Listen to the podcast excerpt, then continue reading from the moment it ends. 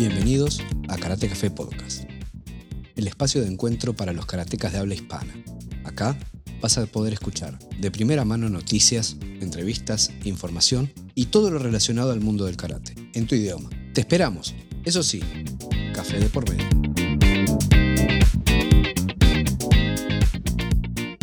Gracias a todos por venir. Eh, hoy estamos con el sensei Luis Costa, eh, referente del karate Kyudokan en Uruguay, uno de los más antiguos practicantes del karate Kyudokan en Uruguay y vicepresidente de la Confederación Uruguaya de Karate. Hola Luisito, ¿cómo estás? Buenos días ahí, no, buenos días ahí, buenas noches acá, ¿está Sí. bien? Sí, sí, acá estamos a las 10 de la mañana, así que estamos en, pleno, en plena mañana. A, la- a las 10 de, la, 10 de la noche, nos espera una madrugada a las 6 de la mañana, pero por Bien. karate vamos arriba. Gracias, gracias por estar y por participar, Luisito. Y... Café. Salud. perfecto. Salud. Me iba, a hacer, me iba a hacer el mate y dije, no, no puedo duermo. sino- Ah, eh, bueno, eso Eh, te iba a decir. Primero que nada, felicitarte por la iniciativa. Me parece que esto colabora mucho a dar a conocer a los, no digo ni sensei ni referente, pero sino la, la gente que está trabajando por el karate, básicamente. Sí. Sobre todo por el karate okinawense, que es la menos gente.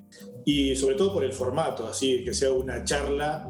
Ya estuve en este living, ya charlamos de todo. Sí. Ahora estamos a unos kilómetros de distancia, pero está bueno que sea así, sin preparar, que sea auténtico y espontáneo. Eso es Totalmente. Sí, yo no estuve en ese living porque esa es tu casa nueva, pero estuve en el living anterior. Bueno, pues ya, ya estarás, ya termina Sí. esto y si Dios quiere ya estarás. Buenísimo, buenísimo. Bueno, y vos por acá, obviamente, como siempre. ¿Qué te iba a decir? Eh, sí. Che, Luisito, mira, te quería preguntar primero para que la gente te conozca un poquito. eh, ¿Quién sos? ¿Quién es Luis Costa? ¿A ¿Qué te dedicas? Este, ¿qué, qué background tenés vos? Y después, en- dejando karate de lado, o sea, hablamos un poquito de tu vida Perfecto. personal y después entramos en la parte de karate. Porque mi idea de esto es eh, siempre como mostrar la persona, ¿viste? No es solo, para mí, karate es, es mucho más que los papelitos con los danes, ¿viste? Entonces, eh, a mí me interesa, en lo personal, siempre me interesa conocer la persona que está detrás del karategi. Entonces, bueno, sacate el karategi, desnudate y contanos de vos. Ok, mi nombre es, bueno, ya lo dijiste, Luis Costa. ¿Cuántos años tenés, Lucho? cincu- 50 años, yo sé que no lo parece, pero tengo 50 Sí, años. no, El pelo No, blanco no. ese parece que tuviera 60, pero dale. En realidad es rubio, pero está saliendo ahí. Ah, está soy, bien. Soy rubio, Sí. esa es la realidad. 50 años, trabajo en la industria cárnica en este momento. Este, por suerte, en, el- en la pandemia pude conseguir trabajo, una cosa que, que- que no es menor en, este país en este momento, con un 11% de desocupación.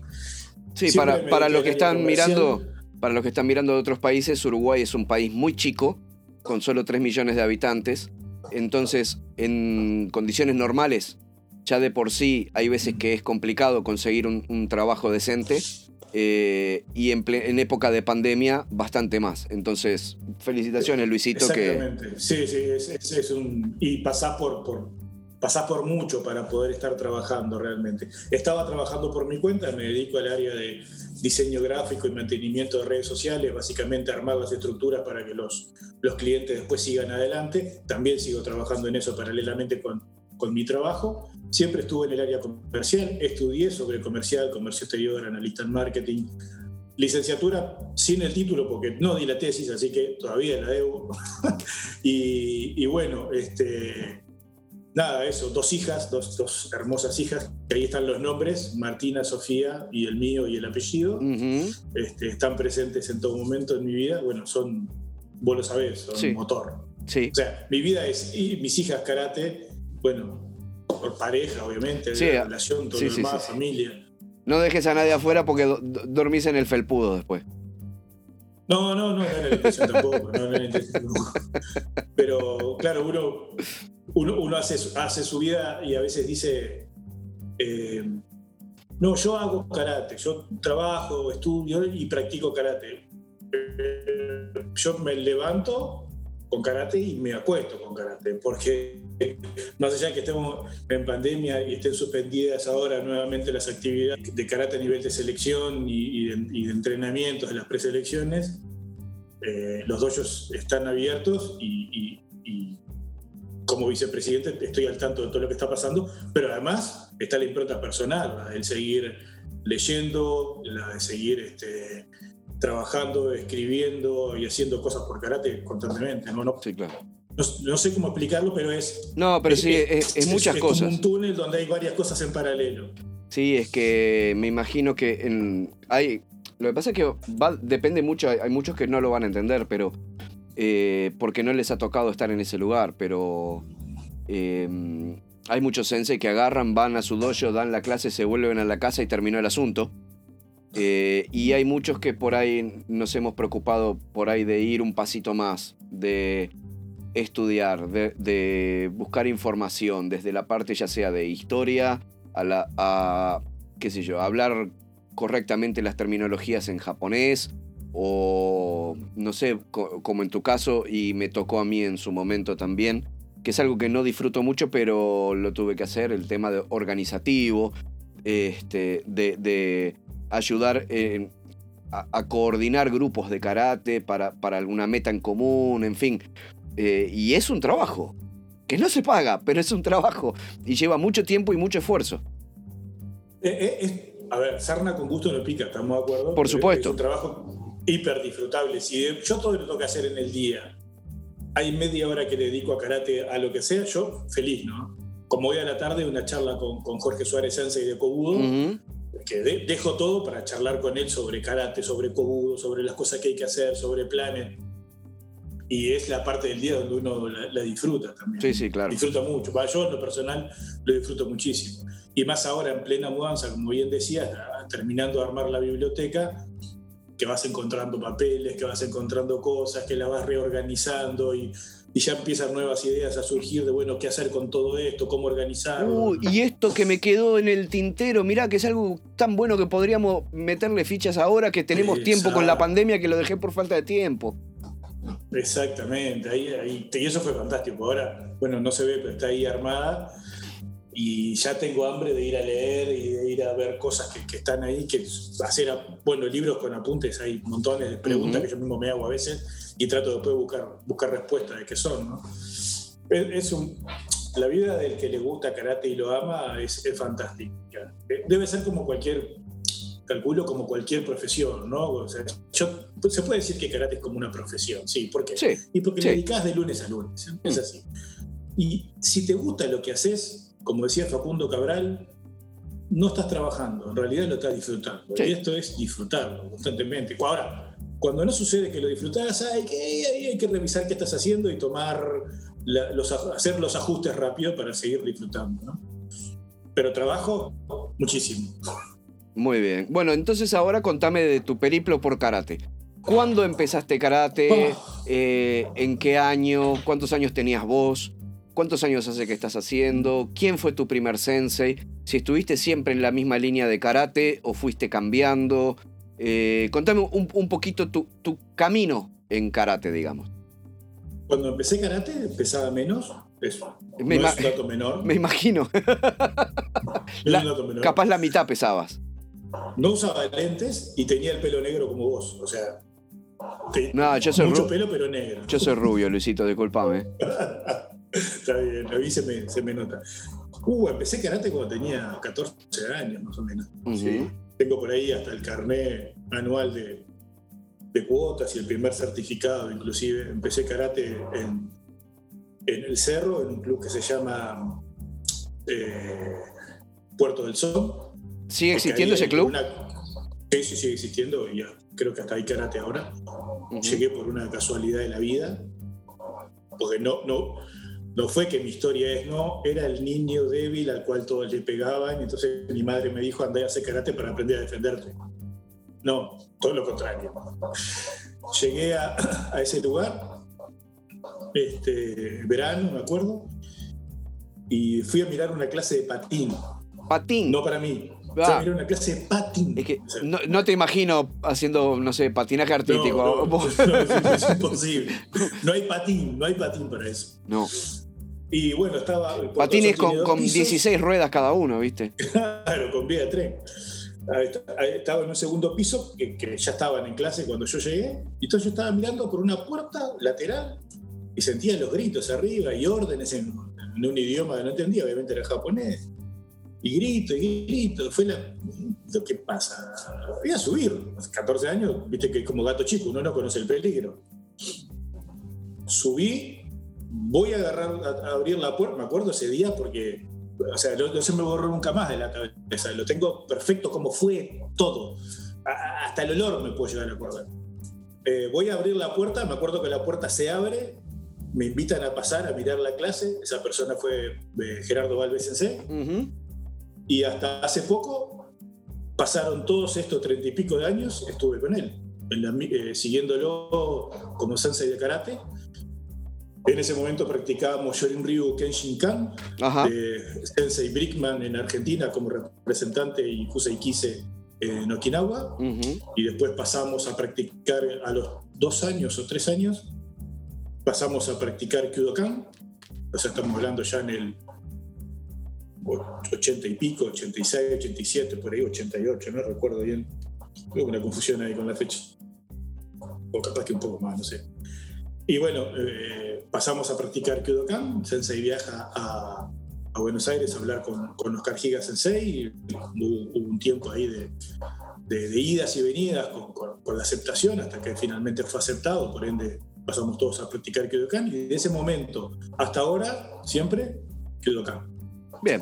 Si bien practiqué Aikido, porque quise conocer cómo era, si bien eh, practiqué Kendo, que me, fascina y, estoy con planes de volver en breve porque justo el dojo me queda cerca, eh, siempre fue karate y siempre fue Kyodokan. No, no, no hubo otro maestro, no hubo otra escuela, no hubo, no hubo un tiempo en un lado, no, sino que es, siempre fue el mismo camino. Y bueno, hasta ahora sigue siendo el mismo camino. Sí, somos pocos los que en realidad hemos mantenido una misma línea, por un motivo o por otro, digo. Eh, mm. hay veces que la gente cambia de estilo, ya sea porque se desencanta, porque otro estilo le llama más la atención, porque entró en el camino equivocado para él y buscó otro camino, sea la razón que sea. Eh, la mayoría de la gente empieza en un lado y termina en otro, y somos pocos los que desde un inicio, durante largo tiempo, nos, mantenimos, nos, mantuvimos exactamente en, el mismo, mismo camino, ¿no? El, que mucho abarca, poco aprieta. Yo todavía sigo y seguiré, y por suerte voy a estar el resto de mi vida descubriéndole cosas al Kyudokan, como te debe pasar a vos con tu estilo. Mm. Todavía, cada vez que hago un kata le encuentro un detalle, cada vez que hago Quijón le encuentro una forma distinta. Evoluciono junto con el tiempo de edad que tengo y, con el karate que hago. Entonces, no, se me ocurre decir, voy a practicar otro estilo para... Pues todavía no sé este, a ver.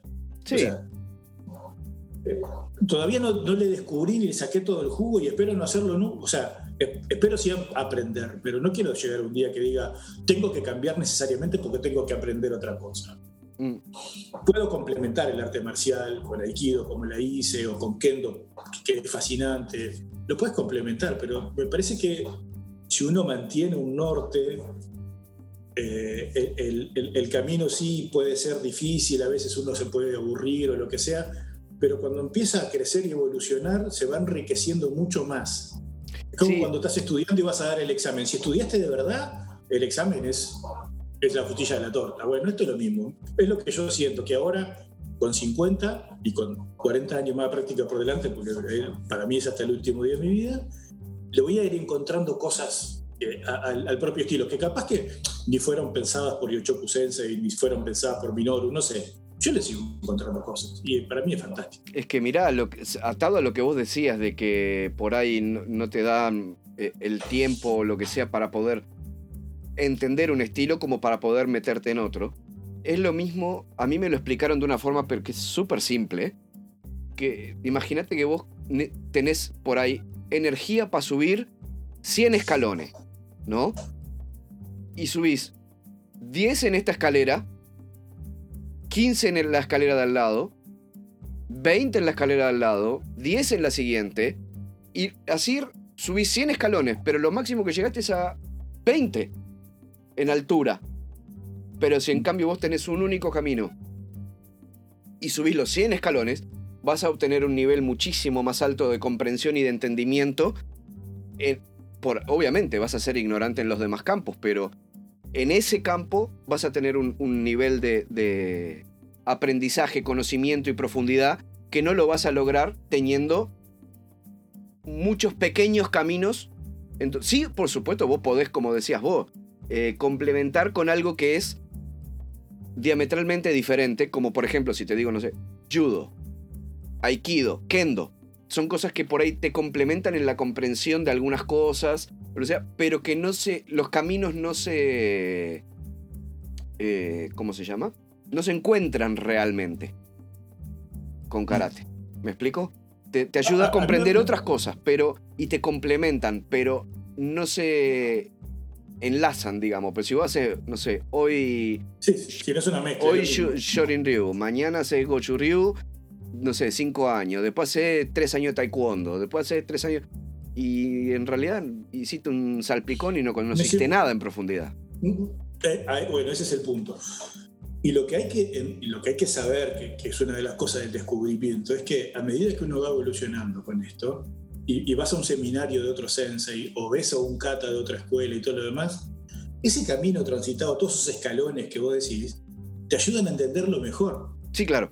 Te ayudan a, compararlo con lo que vos hacés y, a entender mejor, o a mirar y decir, Mm, está bien, porque hay generalidad, estamos de acuerdo, ¿no? Está bien, está mal, si es un sensei de N categoría, pero el dachi no, no está correcto, la energía, su cadera, sus hombros, y, podés entender otros estilos, pero claro, hay un proceso para hacer. Pero está, si haces uno, dos, tres, cuatro. Eh, sí, no, es que tenés que tener un para, para eso vos tenés que tener un nivel de comprensión relativamente alto para poder eh, discernir ¿Qué es diferencia por el estilo y dónde en realidad está el camino de encuentro entre el estilo de al lado y el tuyo para que esa enseñanza que te está transmitiendo ese sensei sea aplicable a lo que vos tenés? Por ejemplo, para que te hagas una idea, y yo no me acuerdo eh, con quién conversaba el otro día, en, una entrevista también, eh, yo, en lo personal, aprendí muchísimo Shorin Ryu de Oscar Rorra y Walter Chango. ¿qué hacen Shotokan? Pero eh, en la forma de explicarme que ellos, los dos, tienen, por supuesto, una mm, comprensión muy grande del arte marcial en general y del karate en particular, eh, en la forma de intentar explicarme lo que ellos hacían, yo entendí conceptos de Jorin Ryu que me los habían explicado de otra forma y no los había entendido. ¿Me entendés? Entonces, está bueno tener la mente abierta para poder escuchar senseis que hacen de forma diferente pero el punto de encuentro, hay cosas comunes siempre, y poder abstraerse y tomar eso para que enriquezca tu karate. No mirarlo desde el punto de vista de la diferencia, porque yo podría perfectamente decir, ah, pero esto se hace en posiciones muy bajas, para mí esto no me sirve. El jiquité está muy abajo, lo hacen mal. Eh, no, no es que lo hagan mal, lo hacen diferente y tiene su porqué. Pero en vez de pararme en la diferencia, lo interesante es pararte en la coincidencia y a partir de la coincidencia entender qué es lo que te puede aportar esa, la práctica de ellos a tu práctica particular. En lo personal, eh, perdón, a, los que estén mirando, ¿no? yo no digo que hacer un salpicón esté mal. Yo eh, admiro a quienes pueden hacerlo y comprenderlo, los admiro profundamente. Mi capacidad me da para, y, así lo quiero además, estar enfocado en un estilo, en una escuela, que es la Kidokan. No, a ver, por supuesto, estoy de acuerdo contigo, ¿eh? Al resto los admiro profundamente y me gustaría tener su capacidad de comprensión. A mí, yo quiero estar enfocado en esto. Es una elección personal. No, sí, totalmente de acuerdo. ¿eh? Si, podía hacerlo o no. Ni siquiera me lo cuestioné. Capaz que me pongo a hacerlo y me sale. No, no me lo cuestioné. Sí practico kendo, que es lo que decía que, estoy volviendo ahora, porque es una pasión también y me gusta. No, no sé nada de historia, no sé nada de técnica. Voy, Shinai y bueno. Nada, sí, sí. Nada, eso es un disfrute. Sí, sí.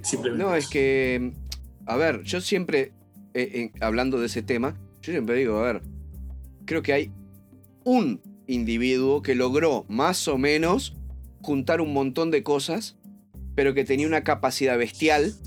Y la verdad, Bruce Lee hubo uno solo. Mm. ¿Me entendés? O sea, el tipo ah, tuvo una capacidad, porque es muy, diferente, es muy difícil porque, por supuesto, no todos los estilos sirven para todo el mundo. Eh, por, ya sea por complexión física, por motricidad o por eh, velocidad, un montón de cosas. Em, yo encuentro que, no sé, si yo tengo que ponerme a hacer, por decirte una boludez, boxeo tailandés, y no es para mí. ¿Me explico? pero yo porque ya conozco un poquito y ya vi, ya viendo, digo, no, este tipo de práctica para mí físico, por ejemplo, no es el ideal.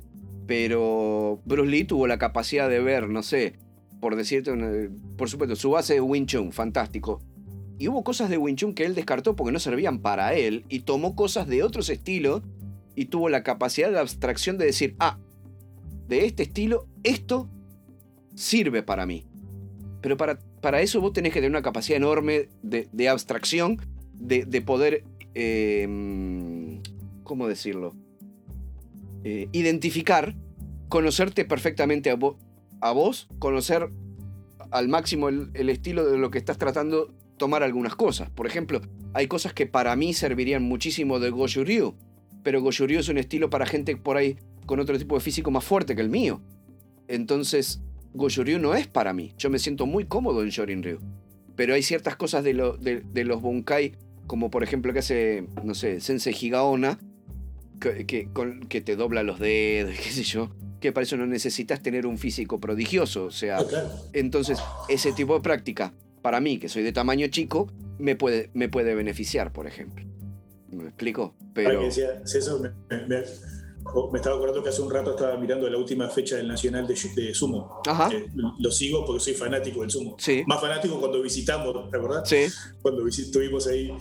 Entonces ahora es, mi arte marcial. Por, sí, tenés que hacer sumo. El sumo tenés que hacer sumo, Luis. Le pegás dos cachetadas y ya está. Es fantástico. Y el, y el, y el, sumotori que, que yo sigo, que uno lo ve delante eh, cuando se, enfrenta con los demás, pesa 168 kilos y es el más chico. Enjo. Pesa 168 kilos. Enjo. Sí, el más chiquito de todos. Es un animal. Hoy comió. Vamos, vamos a decirle. Vamos a decirle a la gente que lo busque, busquen sumo y el nombre es Enjo con H. E-N-H-O. Enjo. H-O. Es fantástico. Pero vos lo ves y el tipo tiene 100 kilos menos que los otros tipos. Ojo, mide 1,78 como mido yo. El tema es que los otros miden 2 metros. Sí. y pesan 170, 180 kilos. Sí.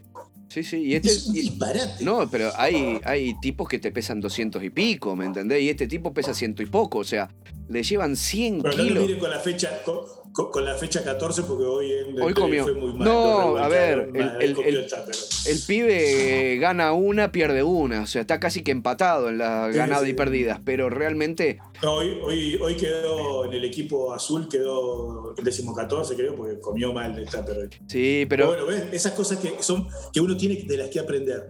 Yo empecé a mirar sumo hace unos años atrás y, y, decía, raro, no lo entiendo. Entonces me empecé a enganchar con los campeonatos nacionales, que son tres al año. Ahora ya estamos en el último. Y, y, sin saber el idioma y después empezando a leer un poco, uno empieza a comprender y cuando entra a ver la vida de los luchadores, decís, wow. Es, sí, no, es, eh, Hay que sacarse el sombrero con esta gente. Eso es un arte marcial pero como, como, debe ser llevado. Los tipos viven tipo monasterio, o sea, eh, viven en el dojo, comen, duermen, eh, entrenan. su vida es en el dojo. Después buscate otro, te voy a pasar el dato, capaz lo viste alguna vez, este, se llama Takanoyama, ya está retirado, este, pero era extranjero. Vos lo veías y era flaquito, chiquito, o sea, ah, Vos, lo ves flaquito y chiquito, pero es un tipo de un metro ochenta y como de 100 kilos. Todo fibroso, musculoso al lado de los gordos enormes. Tenía más de 100 kilos de diferencia. Y los volteaba los gordos grandotes, que era, era un espectáculo verlo. Takanoyama se llama. Bueno, ahí, tienen karate y, sumo como, como, algo que, es fascinante de ver. Capaz que la gente ve dos gordos pegándose cachetazos y no lo entiende, pero si, si se miran el resumen diario de 30 35 minutos que pone la HNK, van a empezar a entender mucho de, cómo se lleva un arte marcial. Es fantástico. Volvamos al karate. Pero, ojo, también tenés que tener en cuenta otra cosa que es súper interesante en cuanto al sumo. Sumo es el deporte de pelea profesional más antiguo del mundo. O sea, con profesional me refiero a que, porque por supuesto, capaz que en el, no sé, lo, circo romano y qué sé yo, cuando los tipos peleaban hasta con leones y no sé cuánto, pero esos eran esclavos, que, o sea, peleabas por tu vida, no por plata. Eh, profesional me refiero a que pelean por plata. Y sumo es el deporte de pelea más antiguo del mundo, que los tipos pelean por plata, ¿no? Es increíble, es fantástico. Ahí, se lo, le recomiendo que, se tomen 40 minutos y lo miren porque no. Es súper, súper interesante. Y acá es como, wow, de hecho es eh, carísimo ir a ver el sumo en vivo. Nosotros habíamos, con los chicos del dojo, me invitaron que íbamos a ir y al final no, no pudieron conseguir entradas. O sea, porque la temporada es fija y empiezan a vender. O sea, para que te das una idea, creo que el campeonato para el que íbamos a ir, yo no me acuerdo si era, creo que era en enero o en febrero, por ahí. Y los tipos desde octubre estaban planificando ir y estaban buscando entrada a ver si conseguían. No, no, no. ¿Me entendés? Cuatro o cinco meses de anticipación y no consiguieron entrada. Y íbamos a ir a ver, obviamente, allá arriba, ¿no? O sea, donde eh, a los gordos los ves así chiquititos, digamos, ¿no? Y, costaba como 100 dólares la entrada. Es, es, o sea, es caro eh, y se agotan las entradas. Hay mucho, mucho fanático de sumo. Este, está muy, muy metido en la cultura. La abuela de Emi, mi señora, para los que no conocen, eh, la abuela de Emi era fanática del sumo. Y con, tenía 90 años y se ponía a mirar el sumo en la tele. o sea, a ese nivel, ¿no? Es casi, casi comparable con el béisbol acá. Una, una, de las manos que estaba en la estación de servicio de, metro, ¿te acordás? Sí. puse y mi mano estaba ahí, ¿eh? Estaba ahí, sí, casi. sí, yo creo que es el futuro para vos. Yo creo que tenés que dejar el karate y empezar una escuela de sumo en ah. Uruguay. Y, además otra cosa, justo lo que hablábamos hoy, que a veces el estilo tiene que ver con el físico. Yo soy un tipo de un metro setenta y ocho y actualmente unos 120 kilos y hago llorín. Mm estoy en contra de la, naturaleza por ahí del estilo para lo que es un físico, ¿no? Sí. Ahora, enamorado 100%, porque esa dificultad me lleva a superarme. Sí, claro. Totalmente. totalmente. Esa, esa, dificultad me lleva a pelear contra, contra el físico para, para hacer un, estilo que a alguien más bajito y más menudo le sale sí. Sí, sí, claro. Che, y contame un poco eh, en tu periplo de, eh, del karate, en los últimos años empezaste a tener un contacto con Okinawa contame un poquito que lo que me interesa saber es cuando viniste por primera vez a Japón. Fuiste solo a. Okinawa, ¿cierto? La primera vez. Sí, sí, sí, sí, ¿Cómo sentiste el choque cultural? Para empezar, o sea, después entramos en karate, pero el choque cultural en general, digamos, ¿no? Siendo un extranjero que no habla japonés, que champurrea un poco de inglés, ¿cómo te sentiste en Okinawa? Más allá de la barrera de idioma, porque vos sabes bien, el idioma en Okinawa se sobrepasa muy fácil. Te das a entender igual y sobrevivís y la gente tiene una forma muy particular de ser y me gustaría tener tu visión en cuanto a cómo te fue, qué, notaste, ¿Cómo, fue tu llegada a Okinawa y cómo pasaste los primeros días. Para los fanáticos de la ciencia ficción era como estar en la Discovery y de repente aparecer en, el borde de la galaxia. Sí, sí. El, tema pasa así, que, que, para el primer viaje yo me conocí a Okinawa porque gasté horas, horas, horas, horas, horas con Street View. Gracias Google. Sí. Entonces me miré todo. Por lo tanto, cuando llegué, había cosas que, que conocía y era como esto, el déjà de que esto, a veces esto ya lo había, sí. Claro, pero en realidad ya lo había visto, porque me había recorrido horas. Lo gasté a Google View, lo gasté, lo gasté. Entonces había cosas que ya había visto y cosas que estaban tal cual, tal cual. O sea, era increíble. El choque cultural es muy fuerte. No sé si tanto es tan fuerte al llegar como al volver a tu país. Las dos cosas. Cuando se abre la puerta en Carrasco y entras a Uruguay, decís, puta madre, qué diferencia. Ahí lo ves. Ya, cuando haces el corte de vuelo de, Europa o, de, Estados Unidos, depende por dónde vayas, hacia Sudamérica ya, ya, cambia todo, ¿no? Ya te van como aclimatando. Pero mira. Pero cuando se abre la puerta del avión ya, ay, decís, no, no. Está bien, en un par de días vuelves a la misma y. Y te acostumbras de nuevo, sí. Y es una pena, es una pena. Pero eh, bajar, bajar en Okinawa, este, en un aeropuerto muy chico, salir, tomarse el, el monorriel para ir hasta el hotel. El primer choque fue el monorriel. El primer choque fue el monorriel, porque no me acuerdo si el primero fuimos en un taxi o, o en el monorriel, no, creo que fuimos con Germán, creo que fuimos en, en taxi. Y al otro día subimos a un monorriel. Igual, lo mismo. Sí. Subir a un taxi que tiene un tejido hecho a mano, que está limpio, que el tipo no hay mampara, que el tipo está uniformado. Que tiene gorra y guantes. Que tiene gorra y guantes, Que- que ves la identificación y tiene setenta y pico de años. Y está manejando con tres pantallas, con, con una tecnología bárbara, en un auto de un modelo viejo, que funciona bárbaro y, y- y a uno mismo le da pena sentarse en el auto. Y el tipo te abre la puerta Sí. y te cierra la puerta cuando te bajás. Te cierra la puerta, exactamente. La educación con la que te trata. Ahí fue como el. Acá hay algo que, que- que- que raro. Llegás al, claro, llegás al hotel, esa misma amabilidad para recibirte. Al otro día, bueno, después del jet- efecto jet lag, eh, salís un poco a caminar y recorrer.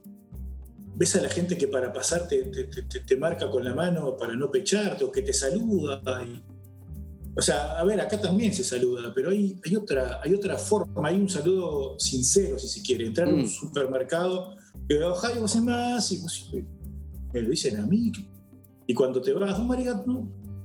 Y no pasa eso. Y no hay.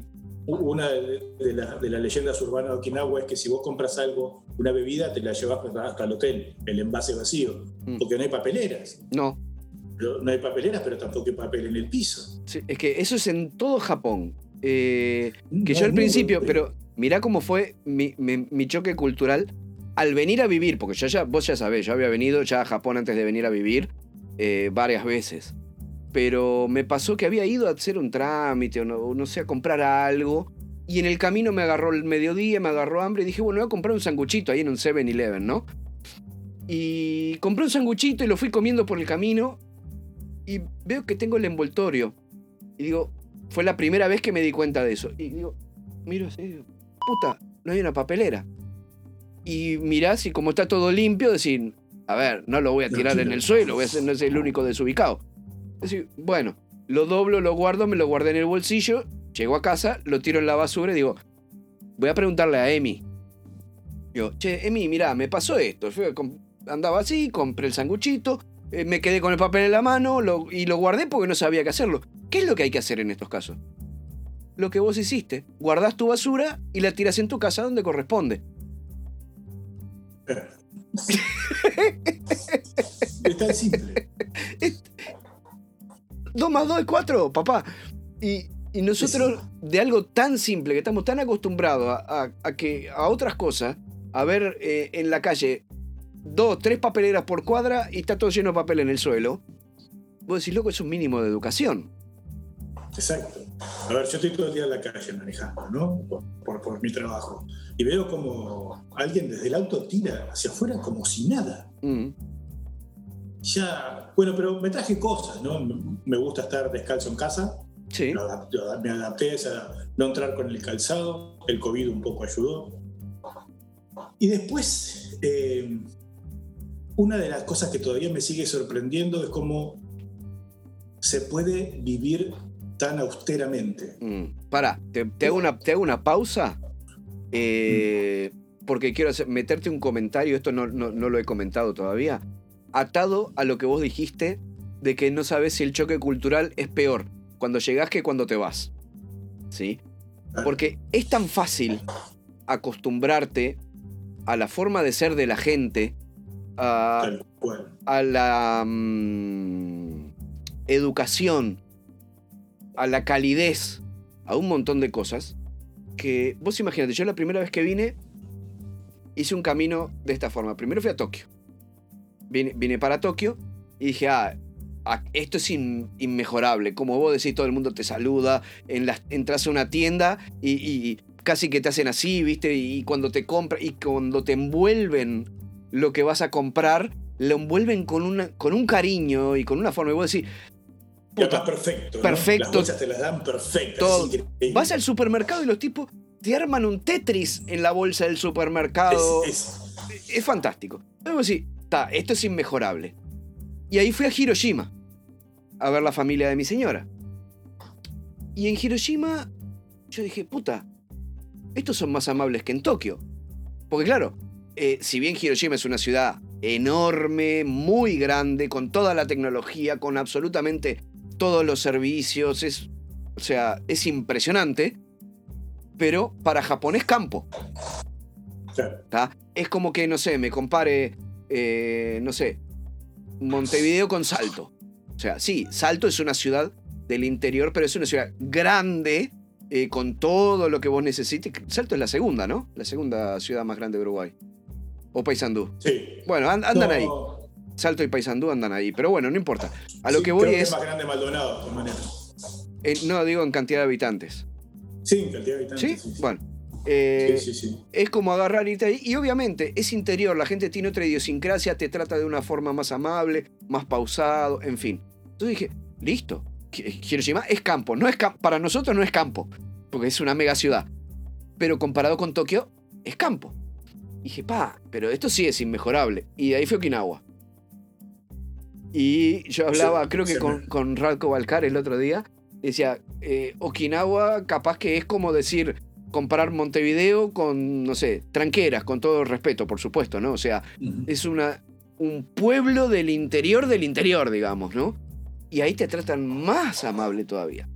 Sí. Y entonces, eh, estando en Okinawa, en ese mismo viaje, eh, se me había ocurrido, había un amigo, Camilo, que si llega a estar mirando le mando un abrazo, eh, con el cual tocábamos juntos taiko en la asociación japonesa ahí en Colón, en Montevideo. Y Camilo eh, es- le gusta en general todo tipo de música y me había comentado que quería comprar un shamisen, ¿viste? Que son las guitarritas de Japón. Sí, sí, sí. Y en Okinawa justo pasamos por una tienda de Sanshin, que para el que no conoce, digo, casi lo mismo, son como unas guitarritas de cuatro cuerdas, pero se to- de tres cuerdas, pero se tocan diferente, tanto el, Sansh- el Sanshin y el shamisen. Y yo no sabía la diferencia, y dije, bueno, le voy a sacar una foto porque capaz Camilo quiere que yo le compre uno y se lo lleve. Entonces pedí permiso para tocarla, para sacar fotos, porque viste que no en todos lados te dejan sacar fotos. Yo, sí, sí, por favor. Y estaban como reponiendo mercadería en, un, en una parte que estaban todas la- las cuerditas, la- la- las púas esas para tocar, todo accesorio. Estaban reponiendo, entonces tiene una caja delante de la, del exhibidor ese. Y yo, ah, sí, sí, cómo no. Y empezaron a sacar las cajas como que nos molestaban. Le digo, no, tranquilo, si es lo que me interesa. No, no, por favor. Bueno, está. Sacaba las fotos, qué sé yo, qué sé cuánto. Este, y cuando me doy vuelta, dice, por favor, siéntense. Tenía una mesa chiquita como la que tengo acá en el living de casa. Y nos habían puesto dulcecitos y cafecito. Por favor, siéntense, vamos a tomar un cafecito y conversar. Le digo, "Eh, no, pero no queremos molestar. No, por favor, ¿y de dónde son? ¿Y, de dónde vienen? Y la típica que te hacen siempre, ¿viste? Uruguay, ¿qué idioma se habla? Te preguntan siempre. Bueno, y ahí empezamos a conversar. ¿Y no prefieren sacar la foto con el instrumento en vez de sacarla ahí? Ah, bueno, si se puede, no queremos molestar tampoco, porque claro, no íbamos a comprar nada. Entonces que te hagan todo el asunto Sí, sí, sí. y le diga chau, hasta luego, era como raro, ¿no? Este. Y ahí agarra y dice, bueno, saca uno, le empieza a poner la cuerda y lo empieza a afinar. Y yo le digo a Emi, che, pero ¿y para qué lo afinas si en la foto no sale? Si está afinado o no. No sé, déjala, está bien. Bueno, nos dio, dijo, espere un poquito. Se fue atrás del- en el negocio, tuvo como cinco minutos, volvió con una soja y me dice, mira, ve, acá, aprieta así y toca. Este, este, este, así. Nos empezó a enseñar a tocar. Increíble. Y vos decís, puta, y bueno, pin, pin, pin, y más o menos empezó a salir. Este, voy a ver si encuentro el video de eso, lo voy a poner por acá en, en- en algún lado. Y vos decís, loco, y, de- y ahí dijimos, bueno, ya, muchas gracias, te devuelvo el Sanshin, me voy. Dice, no, eh, vuelvan cuando quieran y tomamos más café y conversamos. Y no sé, no voy a decir ningún nombre para que nadie se sienta ofendido, pero vos entras a cualquier tienda de música en Uruguay y decís, ¿cuánto? Ni, siquiera puedo ver, ¿cuánto cuesta esta guitarra? ¿La vas a comprar? esa va a ser la respuesta. O sea, ni siquiera te van a, te, van a ladrar al momento. ¿me Tomá, entendés? llévatela. Sí. Y estos tipos te la, te la afinan, te enseñaban a enseñar todo y vos sí, te enseñaban a tocar y vos sí, puta, qué diferencia, ¿no? Entonces, contrastar eso, que a la vuelta en Estados Unidos voy a un Starbucks, pido un café con un sanguchito y el sanguchito le digo, me lo da y está frío, ¿viste? Digo, pa, ¿te animás a calentármelo? Ah, ¿lo querías caliente? Lo agarró así de mala manera del mostrador, lo tiró adentro del microondas ese que tiene, lo puso a calentar, lo calentó y ni siquiera me dijo, está pronto. Me lo tiró de arriba del mostrador y se fue. Y vos decís, puta, qué diferencia. Y de ahí llegué a Chile. Y en Chile, ese mismo, esa misma semana fuimos con Emi a comprar, ¿viste esos hornitos de aromaterapia que le pones el, el aceitito, qué sé yo, queríamos comprar un coso de eso? Y Emi quería ver los olores, ¿viste? Para ver cuál le gustaba. Y fuimos a una tienda que era específica de eso en un shopping. Y ahí estaba la vendedora, estaba jugando un jueguito en la computadora, un juego de Facebook, me acuerdo, yo no sé si era de, Candy Crush o andás a ver, pero en la computadora, estaba jugando así boludeces. Dice, sí, mira, hola, le decís porque si no, no te daba bola. Dice, hola. Y seguía jugando así. Digo, sí, quiero ver eh, esto así. Ah, sí, son estos. Y seguía jugando así. Digo, está, pero quiero olerlos porque mm, tenés 53 cosas y no sé cuál me gusta. Ah, bueno, ¿cuál querés? ¿Cuál querés? Me, eh, no sé, no sé, dame este. Ya me, me, me, puse así, ¿viste? Ya te predispone mal. Y agarró y me puso así dos. Y le digo, Emi, ¿sabes qué? Vámonos. Chao. Cuando tenga ganas de vender, volvemos. Y me fue a la mierda. Yo no sé si es porque justo me agarró eh, de mal humor. O sea, yo entré con toda la buena onda, pero ya me puso mal humor la mina. O justo por el contraste de volver de Okinawa con, de la forma en la que te tratan, que me, me, me dejó medio así, ¿viste? Te quiero decir a los que están mirando que mi entrevista a Matías me está saliendo ahora porque lo estoy haciendo hablar. Claro. Bueno, este, sí, que lo que pasa es que a mí no me cuesta, ¿viste? Pero viene atado, No, no, claro. viene atado de tu comentario, o sea, no te sientas solo. A todo el mundo me parece que le pasa que una vez que Sí, venís para acá, sobre todo en nuestros países latinos, porque por ahí en Europa o en algún lugar puntual de Estados Unidos o Canadá, vos tenés cierto nivel de mm, atención al cliente y, y de respeto Mira, hacia el cliente y un montón de cosas, pero como en, en general en los comercios, te digo, en la vida diaria por ahí también pero en nuestros países latinos, digo, y digo nuestros países latinos porque no, no es que, o sea, los dos somos uruguayos, no tenemos país diferente, pero por trabajo y por karate yo he ido a muchos países en Latinoamérica. Y es un común denominador la forma en la que te tratan, ¿viste? Y mm, el choque cultural en ese sentido con Japón en general es muy fuerte, a la ida y a la vuelta. En, en el inicio de la Kokusaidorio, donde está el Ryugo, Sí. a una cuadra hacia el norte y dos cuadras hacia la izquierda, hay un, nosotros le pusimos el chiringuito. Era un bolichito muy chiquito atendido por una sola persona. Mm, Y tenía básicamente cuatro o cinco platos a comer. A mí me gustaba la soba, yo iba derecho a mi soba y algo más. ¿no? mm, Pero el tipo, uno solo, uno solo, que te cocina, que hace todo, te traía eh, el agua con sabor a café, eh, sí, gratis, Sí. una taza de sopa, sí, gratis, y tenías todo en perfecta armonía y limpieza atendido por una sola persona con un grado de amabilidad que este último viaje estuvimos veintipico días también, o casi 30, fuimos a comer siempre ahí. Nos ganó. sí. Era, vamos al chiringuito porque no le erramos. Este, y bueno, tenemos fotos con él y todo. ¿no? Ya espero volver para, para- para ir de nuevo. Y esas cosas te enamoran de, de- de Okinawa. Te enamora el olor de la calle. Te enamora el silencio. La paz Sí. con la que se vive en, cualquier rincón. Si vos querés ruido, te tener ruido. Pero si querés alejar un poquito, ya, ya te cambia la vida. Es, Sí. O- otra de las cosas que, que- que- que justamente esa te mencionaba, la del olor mm, como hay un olor especial en Okinawa. Sí, Tanto afuera, por las flores, mm, eh, eh, como cuando uno entra a un dojo o cuando entra a una casa. Hay un olor especial. Es una cosa que me, me queda en el recuerdo, este, que ahora cuando chequeo alguna imagen, alguna foto, algún video, este, no, obviamente no tiene olor, pero, pero recuerdo el momento y, y, esos, como cuando uno come algo y te transporta a la, niñez o a, un recuerdo con tu madre o con lo que sea, a, mí me pasa, a mí me pasa eso con, con Okinawa, que, que siento... Eh, a veces huele alguna flor y automáticamente mi mente hace se corre. Te traslada. Se corre y, es un segundo que estoy ahí. es, es, fantástico. La verdad que sí, después venís, llegás a Carrasco, te abren la puerta del avión, te tratan mal, el taxi que pedís está sucio, el aeropuerto no está limpio, el baño tampoco. Y volviste a una realidad, una cultura tan distinta que, a otra que está justamente del otro lado del mundo. Es decir, la cultura es diametralmente opuesta. Sí. Es algo que, está, que no, no. Solo los que se lograron irse a vivir lo deben estar disfrutando. A mí me encantaría tener un poquito de eso acá un poquito. ¿eh? Pero, ¿sabes qué pasa? una, cosa más.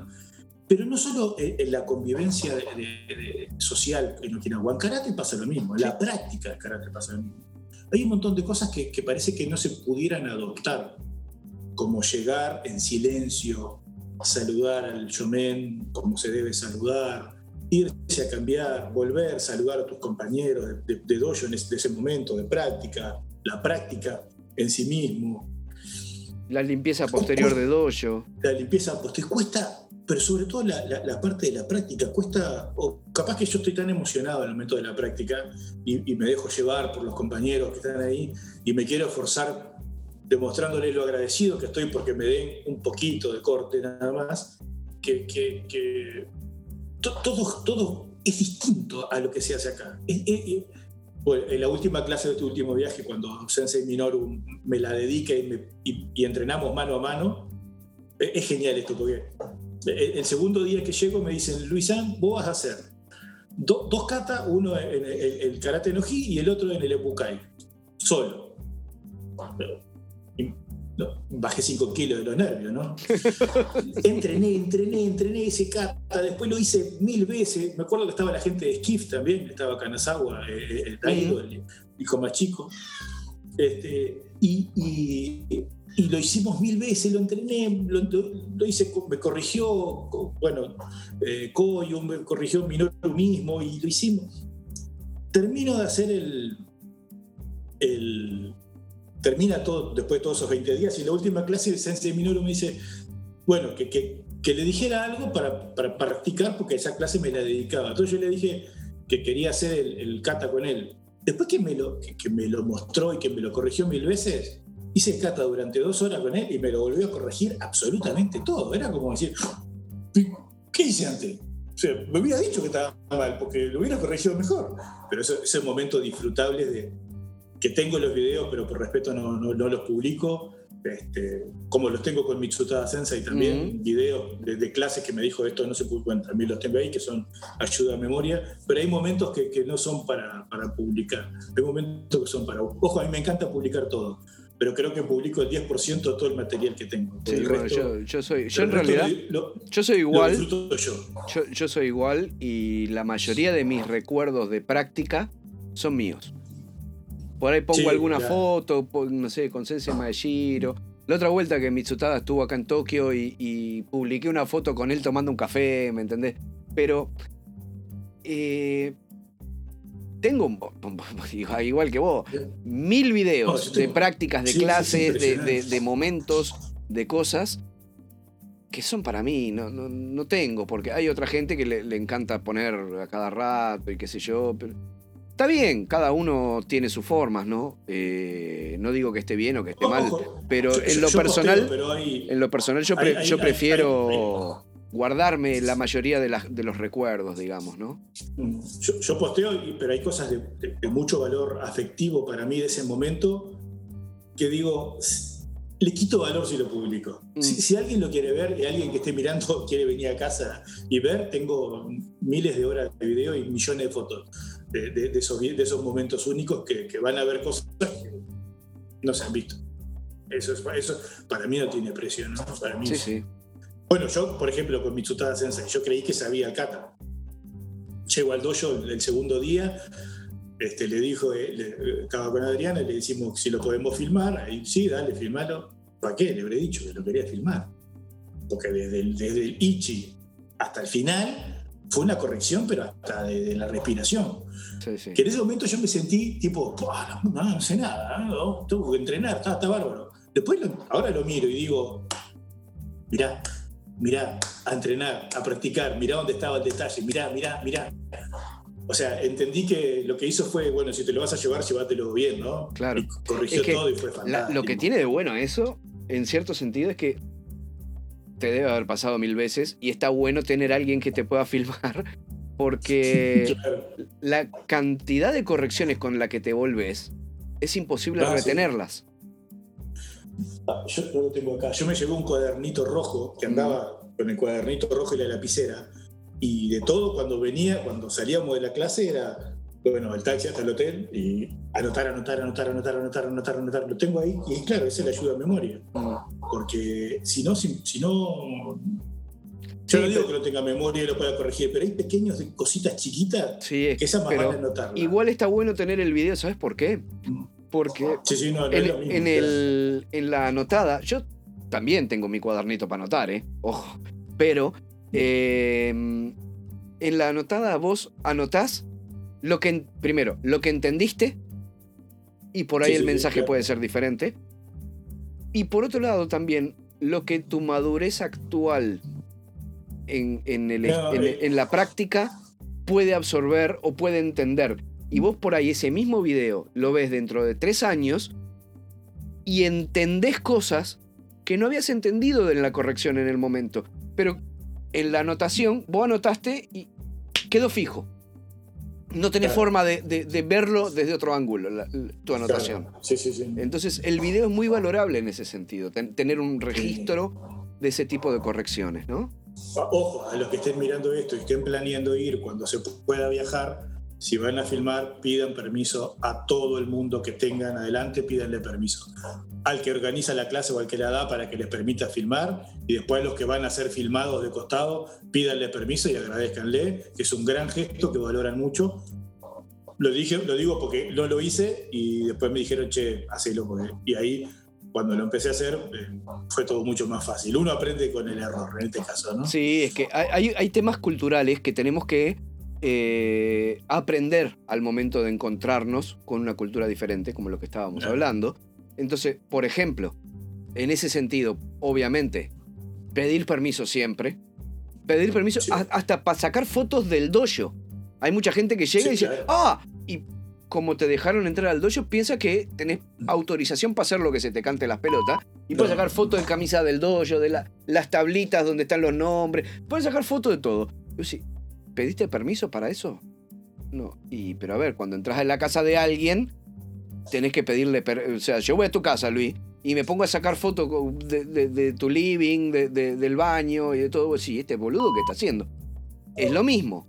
Eh, si bien el dojo, obviamente, que es un espacio público, pero es algo privado y es la casa. ¿Me entendés? Entonces. no sé si está público, está en la casa de Sensei, ¿no? Sí, bueno, depende del Sensei, pero digo, o sea, es un espacio público, me refiero al que eh, accede mucha gente.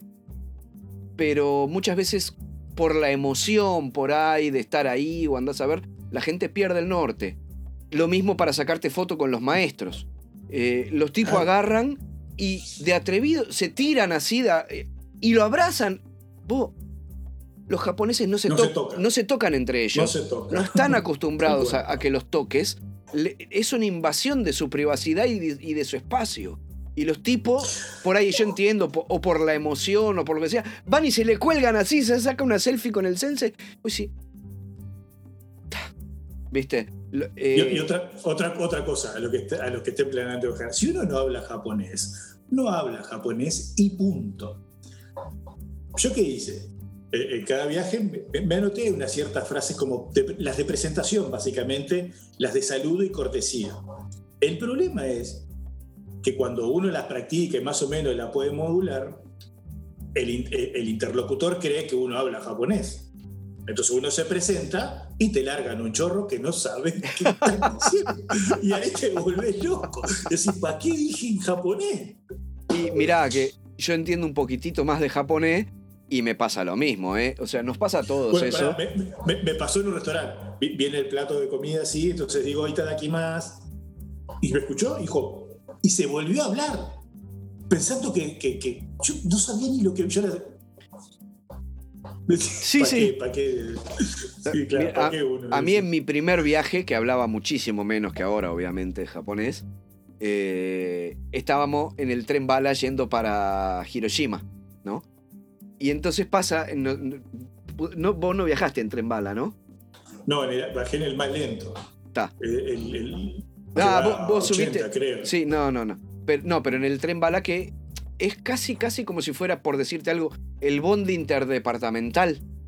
Sí, sí, o sea, sí, no tenés gente parada. Es más, vos ya comprás con el, No, no, el boleto con el número de asiento, todo, ¿no? Y con la maleta con- cerrada. Sí.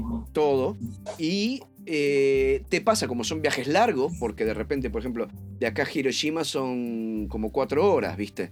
Entonces, pasa por el, por el pasillito, la mina con el carrito de cosas, vendiéndote. Me hizo acordar como a los cines, ¿viste? Que tenía el caramelero. Sí, sí, sí. Bueno, El Eh, pop, alfajor. Ahí está. Entonces tenía café, tenía té, tenía Coca-Cola, tenía maní con chocolate, tenía galletitas, sanguchitos, bueno, en fin.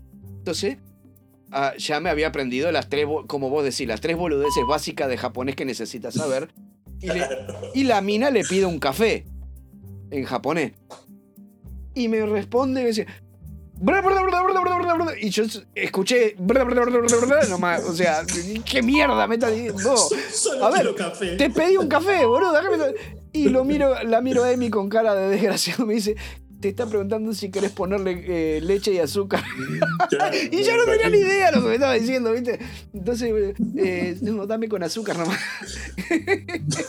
Pero no te sientas solo. Nos ha pasado a todos y, a- y nos va a seguir pasando, no, No. te preocupes. Pero a ver, uno lo hace porque, porque, a ver, con los que yo me voy a ver de nuevo, capaz que el año que viene, con suerte. Está, ya los conocemos un poco más, entonces saben que es eso. O sea, Sí, sí. No, no le pida peras al olmo. ¿eh? Yo, y, y lo hago por cortesía, por, por- Mm. Bueno, Patrick Sensei este, eh, habla francés e inglés. Yo no hablo francés. El inglés creo que no, tampoco. Pero como estaba con Adriana, que habla inglés y francés, pu- pude tener un diálogo de, de- de otro nivel con- Ujú. con, con Sensei, ¿no? Y esa- eh, eso sí es, es importante. Eh, si uno va solo, va solo, estamos de acuerdo. Si, es- si, puede, si tiene la capacidad de hablar inglés, bien, mucho mejor. Pero si como en mi caso no, y tiene que recurrir al lenguaje de señas, siempre es bueno estar al lado del que sabe, ¿no? Eso es, es básico y fundamental. En este viaje me, me pasó también que encontré un alemán de, de la JK que hablaba portugués. Bueno, ahí me defiendo un poco más. Claro. Y un francés que hablaba portugués, por lo tanto, fue bastante más distinto. Y anda un video circulando en Facebook donde también hice de trompetista, porque en en la Sayonara Party, en la, en la fiesta final, a- a- hay que demostrar un poco de alegría y todo lo demás. Y ahí van a ver cómo uno puede perder la seriedad enseguida, pero fue Sí. muy divertido. Lo, lo bueno de poder comunicarse a lo que voy es que los karatecas tenemos un, un- un gran déficit. Nosotros pretendemos hacer un arte japonés donde nos aplicamos al, al 100%, pero tenemos una carencia que es fundamental, es el idioma. Yo entiendo que es difícil, la barrera la tenemos que superar. Una cosa que me di cuenta muy tarde y que estoy tratando de corregir ahora con mis ejercicios básicos de japonés. Cuanto más uno puede aprovechar, si realmente le gusta este camino, de esforzarse un poco más y aplicar el Kyudo Movement, seguir estudiando y tratar de entender un poco. Eh, para los que estamos en, en Sudamérica va a ser mucho más difícil para vos que estás en Japón, estamos Ujú. de acuerdo. Pero hagamos el esfuerzo por, por- generarnos un poco más de cultura, eh, que eso a ellos les cae bien, ver Sí, es que es lo, esfuerzo. es lo que te iba a decir. No solo te beneficia a vos para poder entender un poco más y aparte para poder comunicarte de una forma al menos básica, pero los tipos valoran muchísimo porque saben que Nihongo es muy difícil para nosotros, ¿no? Y los tipos te lo valoran, pero de verdad que mucho. Se dan cuenta el gran esfuerzo que estás metiendo al momento de, empezar, sobre todo los que ya somos más grandes, ¿no? Este, empezar de grande a aprender un idioma que es mucho más difícil, y los tipos se dan cuenta que vos vas un año y vas al año siguiente y hablas un poquito más, de, de- con un poquito más de nivel, y que vas al año siguiente y les entendés lo que los tipos te están corrigiendo, o cuando vas a comer con ellos podés intercambiar dos o tres palabras, te lo valoran y de una forma Mm. totalmente diferente. Eh, Y ojo, a- acá otra, otra recomendación. Los que publican cosas, el Google Translator de castellano a japonés no funciona. No funciona. fiel. Ojo con eso, por favor. Y después sí, hay una tecnología que son los traductores, que lo Mm. usamos mucho nosotros esta última vez, que en la farmacia los tienen y ahora cada vez los tienen más colgados del cuello, Sí. que eso sí funciona muy bien. Ta- también eso puede ser una herramienta como para poder, no digo comunicarse como estamos haciendo nosotros ahora, pero sí puede ser una herramienta como para interactuar un poco más. Sale un dinero, sí. pero vale la pena. Y lo- la verdad que lo hace bastante bien. Yo creo que hasta mejor que el Google Translator. ¿Sabías que esos aparatitos lo- los alquilan? No, yo me lo quise comprar estando allá y no encontré. Lo- los no alquilan. encontré. Yo, mira, te voy a contar, mira, otro ejemplo para, mm, para que la gente entienda un poco al punto que llega la amabilidad japonesa. Fui a un seminario eh, en la prefectura de Aichi.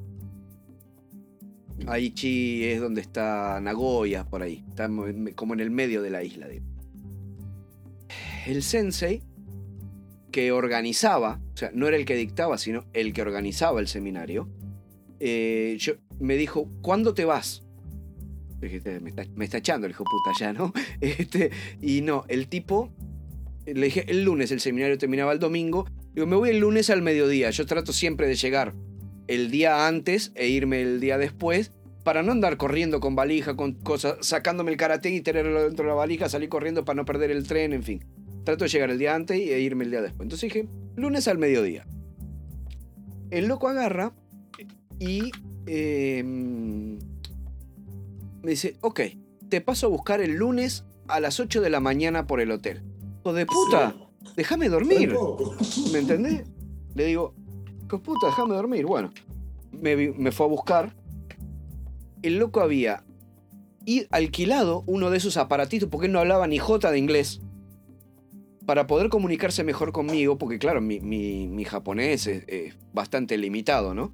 Este, es de supervivencia, siempre digo, japonés de supervivencia tengo yo, ¿no?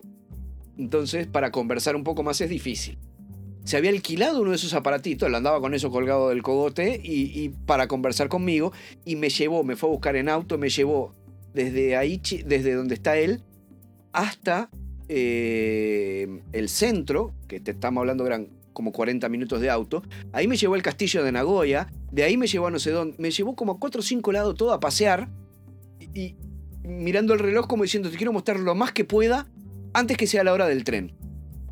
Sin, o sea, era la primera vez que lo veía el tipo.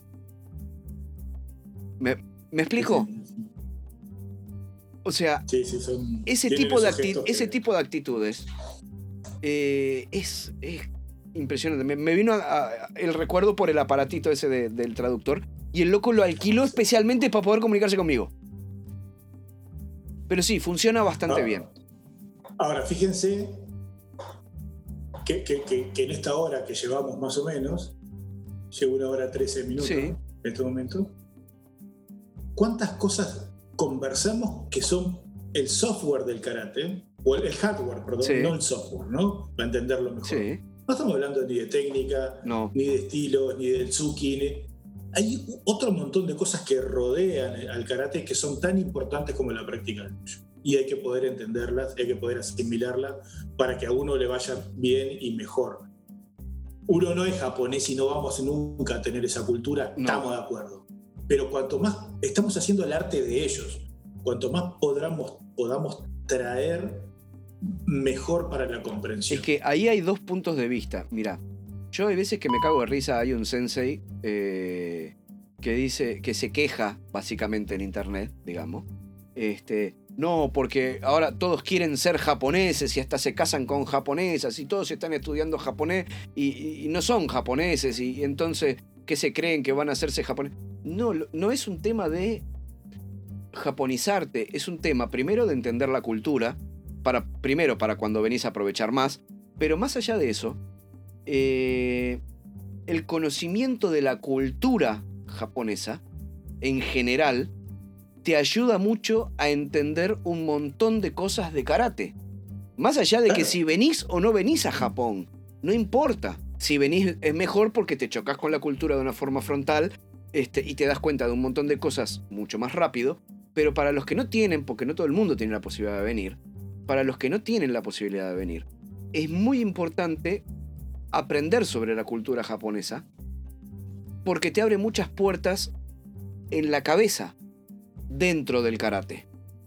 ¿No? O sea, vos lo viste de primera mano y, cuando entendés cómo funciona la sociedad, después empezás a entender cómo funciona el dojo y después empezás a entender la forma en la que los sensei te van dando en cuotas la información. Este. Es, es, es muy interesante en ese sentido. No quiere decir que tengamos que ser japoneses.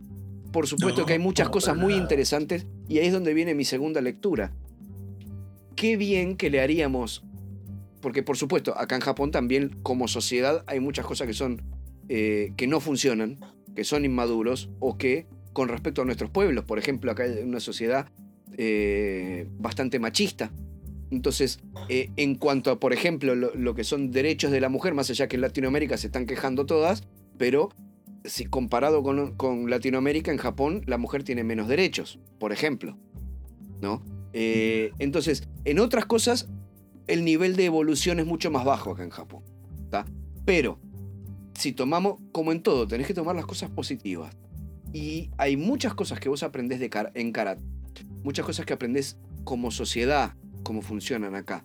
Y si nosotros a través de nuestra transmisión en el dojo, en la práctica, logramos transmitirle cierto tipo de valores, los buenos, obviamente, porque nada es perfecto, pero los valores buenos que existen socialmente acá, que se transmiten a través del karate, que pueden enriquecer nuestras sociedades latinas, yo creo que es algo muy bueno. Sí, sobre todo un aspecto y acá me puedo poner en contra de mucha gente, ¿no? Cuando las personas no... Yo, entiendo que muchos aman a sus senseis, o a su, a su senpai, o a su instructor, o como le quieran llamar. Sí. Eh, y ese instructor no le ha puesto mucha cabeza al estudio del karate, no solo desde la técnica, ¿sí? Para imponerse genera una suerte de autoridad y de dictadura eh, como si fuera una, una, especie de secta, ¿no? Lo he visto en muchos dojos, ¿no? Como que eh, es, muy, sí, lo que dice el sensei es a rajatabla, se autoimpone grados, nombres, shihanes, bla, bla, bla. Hay que tener cuidado con eso. En, Sudamérica yo, yo, escucho shihanes como que hay uno en cada cuadra, más o menos, ¿no? Eh, sí, ahora son todos Kyoshi, son todos Hanshi, son todos. Exacto. Sí. A mí ya alguien me dice sensei y digo, momento, espera un segundo. Estamos practicando karate, yo le enseño esto, soy el sensei cuando estoy en el dojo y nada más. Fuera del dojo soy Luis y, no hay una doctrina. Hay que cortar con eso. Sí. Porque ese, ese, es, ese es el gobierno de la ignorancia.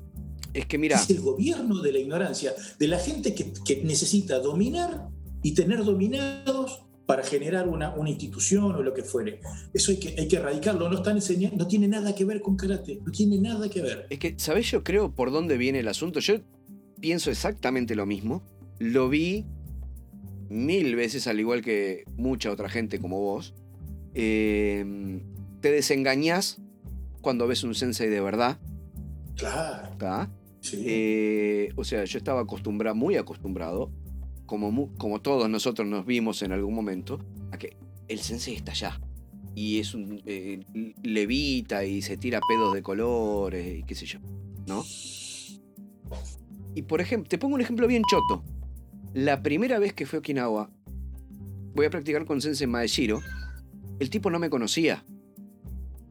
O sea, estamos hablando que recibió a un completo extraño. Entonces, mi pregunta fue súper simple. Le digo, bueno, primero, el tipo me llevó en su auto todos los días desde el dojo hasta mi hotel. El sensei, capo máximo, eh, ahora es décimo dan, en ese momento era noveno dan, me hizo de taxi por Okinawa. Para empezar, a un tipo que no conoce. sensei acá, ¿me entendés? Sí, sí, sí. Eh, Cuando mi pregunta después en una de las clases fue muy simple, fue un sábado. Le digo, Sensei, mañana que tengo día libre, eh, quisiera ir a llevar flores a la tumba de Sensei Miyajira.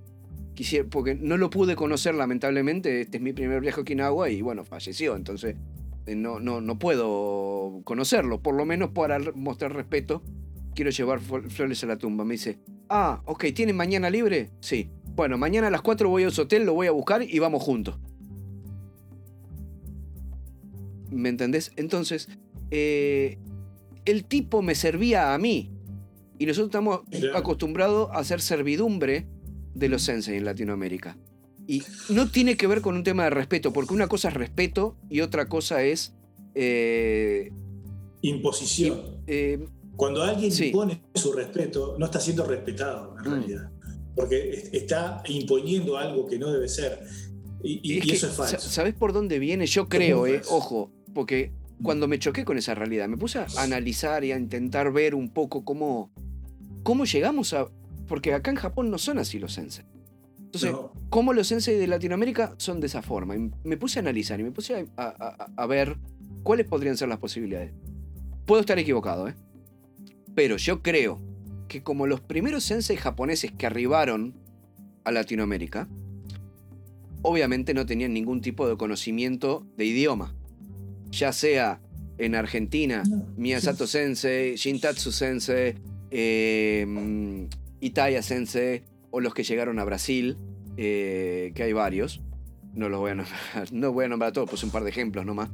Cuando los tipos llegan, no tienen noción del idioma. Apreten- aprenden las cuatro o cinco palabras que pueden, eh, hablan a, a- a lo bestia, y nosotros por ahí aprendimos que hay que hablar a lo indio, hay que hablar ladrándole a la gente, y es que el japonés no ladra. En, el idioma tiene como una cadencia especial que para nosotros puede. Uno mira una película en japonés y dice, "Pa, puta, están todos enojados estos hijos puta. ¿Me entendés? no es que están enojados, cultural, es, la forma de, de- de hablar es, es diferente. Entonces, los tipos tienen esa forma de hablar con las pocas palabras mal conjugadas en español. Entonces, suena como. Todo suena como imperativo, suena como a orden. Y entonces, capaz que eso es lo que aprendimos. Y decimos, ah, así hay que ser para ser sensei.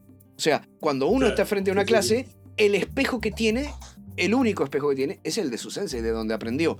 Entonces, yo creo, capaz que estoy equivocado, esto es una interpretación mía, ¿eh? pero yo creo que debe venir por ahí la mano. De que aprendimos de gente que no sabía hablar el idioma, que aparte en japonés también casi todo es eh, inicialmente es medio en imperativo, como se dice, o sea, en... en- no, no es imperativo, eh, es sin conjugar. Entonces, a nosotros nos puede sonar imperativo. Suena, bruto. Suena bruto, suena a, Suena a orden, suena a fuerte. Y yo comentaba con Radko el otro día. La primera vez, yo cuando fui, por ejemplo, a Fukuoka, el tipo con el que yo fui a practicar, Sensei Nakayama, un fenómeno. El tipo, eh, que a ver, es un octavo dan, ¿me entendés? Perfectamente me podría decir, esto está mal, se hace así.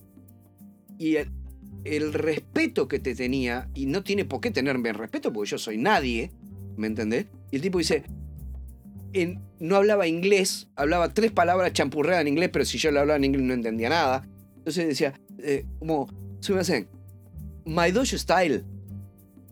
Y me mostraba, como diciendo, o sea, no es que vos Sí, lo hagas sí. mal. Yo lo enseño así porque yo lo hago así y a mí me funciona. Vos fijate que es muy diferente a- a- al que te caga palazo con un Shinai y, y- y- y- y te ladra en la oreja. ¿Me entendés? A ver, por ejemplo, la, la- la- la familia Giga es reconocida en, en Okinawa y, y está en los libros de historia del karate, ¿no? Ujú. Y, y va mucha gente, eso, es- eso es cierto. Y ellos podrían estar en su situación y en su estatus y venga, les doy la clase y se van y listo. Un ejemplo de este último. eh, los sábados se, se entrena en Sumisaki a la mañana, pero cuando se termina de entrenar, se van, van a- bajamos todos a, a almorzar un restaurante que está ahí a la vuelta, ¿no? Mm. Pero los sábados también da clase Mitsutada Sensei Ujú. de Kobudo. Yo estaba ahí, me quedé Vamos a la clase aprovechar, de Mitsutada claro. Sensei de Kobudo, que demoró como una hora y media más. O sea que cuando iba al restaurante, ya todo el mundo había comido. yo iba con la cabeza de esta, llego, bueno, saludo, y voy al hotel, voy a comer y listo, se terminó acá. Llego, estaba Minoru Sensei con su señora, y uno que se va a poner a pensar que, que, que esa institución está pensando en que Luis está entrenando todavía y ahora viene a comer. Llegué y tenía en el plato esperándome para comer. O sea, me sentó la, como si fuera un nene chico, sí, sí. esposa de Sensei Minoru, me sentó con un trozo de garganta de, de, atún, que dice que era un plato delicioso. Yo veía un, una bola de carne negra y dije, esto no le entro ni de... Pero es riquísimo. Me dio, dos me dio los dos palitos y todo el mundo mirándome, obviamente yo soy como loco Abreu, orgulloso hasta la... A mí no me vas a ganar. Casé los palitos y entré a comer esa delicia fue. Y después me dijeron, mira que lo que te dieron es un plato muy bueno. Y yo dije, sí, la verdad que lo disfruté. Pero independientemente del plato, es el gesto. Están pensando el tipo que vos te quedaste a las 2 de la tarde, esperando de la mañana, que vos volvieras de practicar y que tuvieras tu comida ahí y que no comieras solo. Exactamente. Claro, exactamente. Y, y la familia se quedó obviamente todo el mundo se quedó. Fue un momento que decís, vos, pucha madre, ¿por qué no podemos tener? Lo podemos tener. Porque si uno se lo pone a pensar, lo, lo hace. Lo, podemos tener. Yo creo que no, queremos demostrar nuestro lado más humano, me da la sensación a veces. Que es como que acá es una competencia como que yo soy más importante que vos y yo, y yo soy más que vos y yo estoy, y te aplasto. Me parece que, que ese sentimiento no nos permite tener este tipo de gestos. Mm. Y bueno, es una elección personal. Pasará en muchos países de Sudamérica. Es que, pero uno también puede elegir con quién rodearse. Como te digo, hasta cierto punto sí tenés razón y es una elección personal. Pero desde otro punto de vista, como, eh, como te comentaba, es el espejo en el cual nos estamos mirando. Eh, si nuestro sensei enseña de esta forma y se comporta de esta forma, vos entendés, es mi sensei, es el que sabe, yo tengo que seguir como eh, esto debe ser así. Y tengo. Y seguís esa línea. Es más, hasta yo he visto gente que copia a su sensei al punto de la ridiculez de copiar la forma en la que habla. Sí, claro, sí, sí. Y, he visto gente que cuando conversás es una persona normal y adentro del dojo cuando el tipo enseña parece japonés recién bajado del barco. Tal cual. Entonces vos decís, eh, ¿por qué cambiaste tu forma de, mm. Si vos hablas diferente. No, no, no entiendo. Bueno, pero, esto, va con lo, del principio. Cuando vos tenés la suerte de tener un sensei durante un chorrera de tiempo, yo, yo, ligué mucho. Yo me encontré un sensei que le gusta mucho karate, que le gusta mucho la historia, que le gusta mucho leer, que tiene una gran memoria, y el tipo Sí, te pones a hablar de historia y te sacas el sombrero porque la sabe. Tiene buena memoria. Y, se preocupa, investiga y todo lo demás. Este, cosas que yo le reconozco que fueron transmitidas. Y, esa forma a mí me ligué. Está bien, ligué, tuve suerte. Pero si no tenés suerte, muchacho, y estás practicando y no te sentís cómodo con tu y no sos esclavo de la situación. Sí. Tenemos que, ver, eh, tenemos que ver cómo manejamos nuestro destino. Y esto lo digo con el mayor de los respetos a mi sensi, con quien hoy no estoy. Antes dije, todo lo que me enseñó y todo lo que me dio para mí es invaluable, no se lo puedo pagar nunca, pero hoy no estoy con él.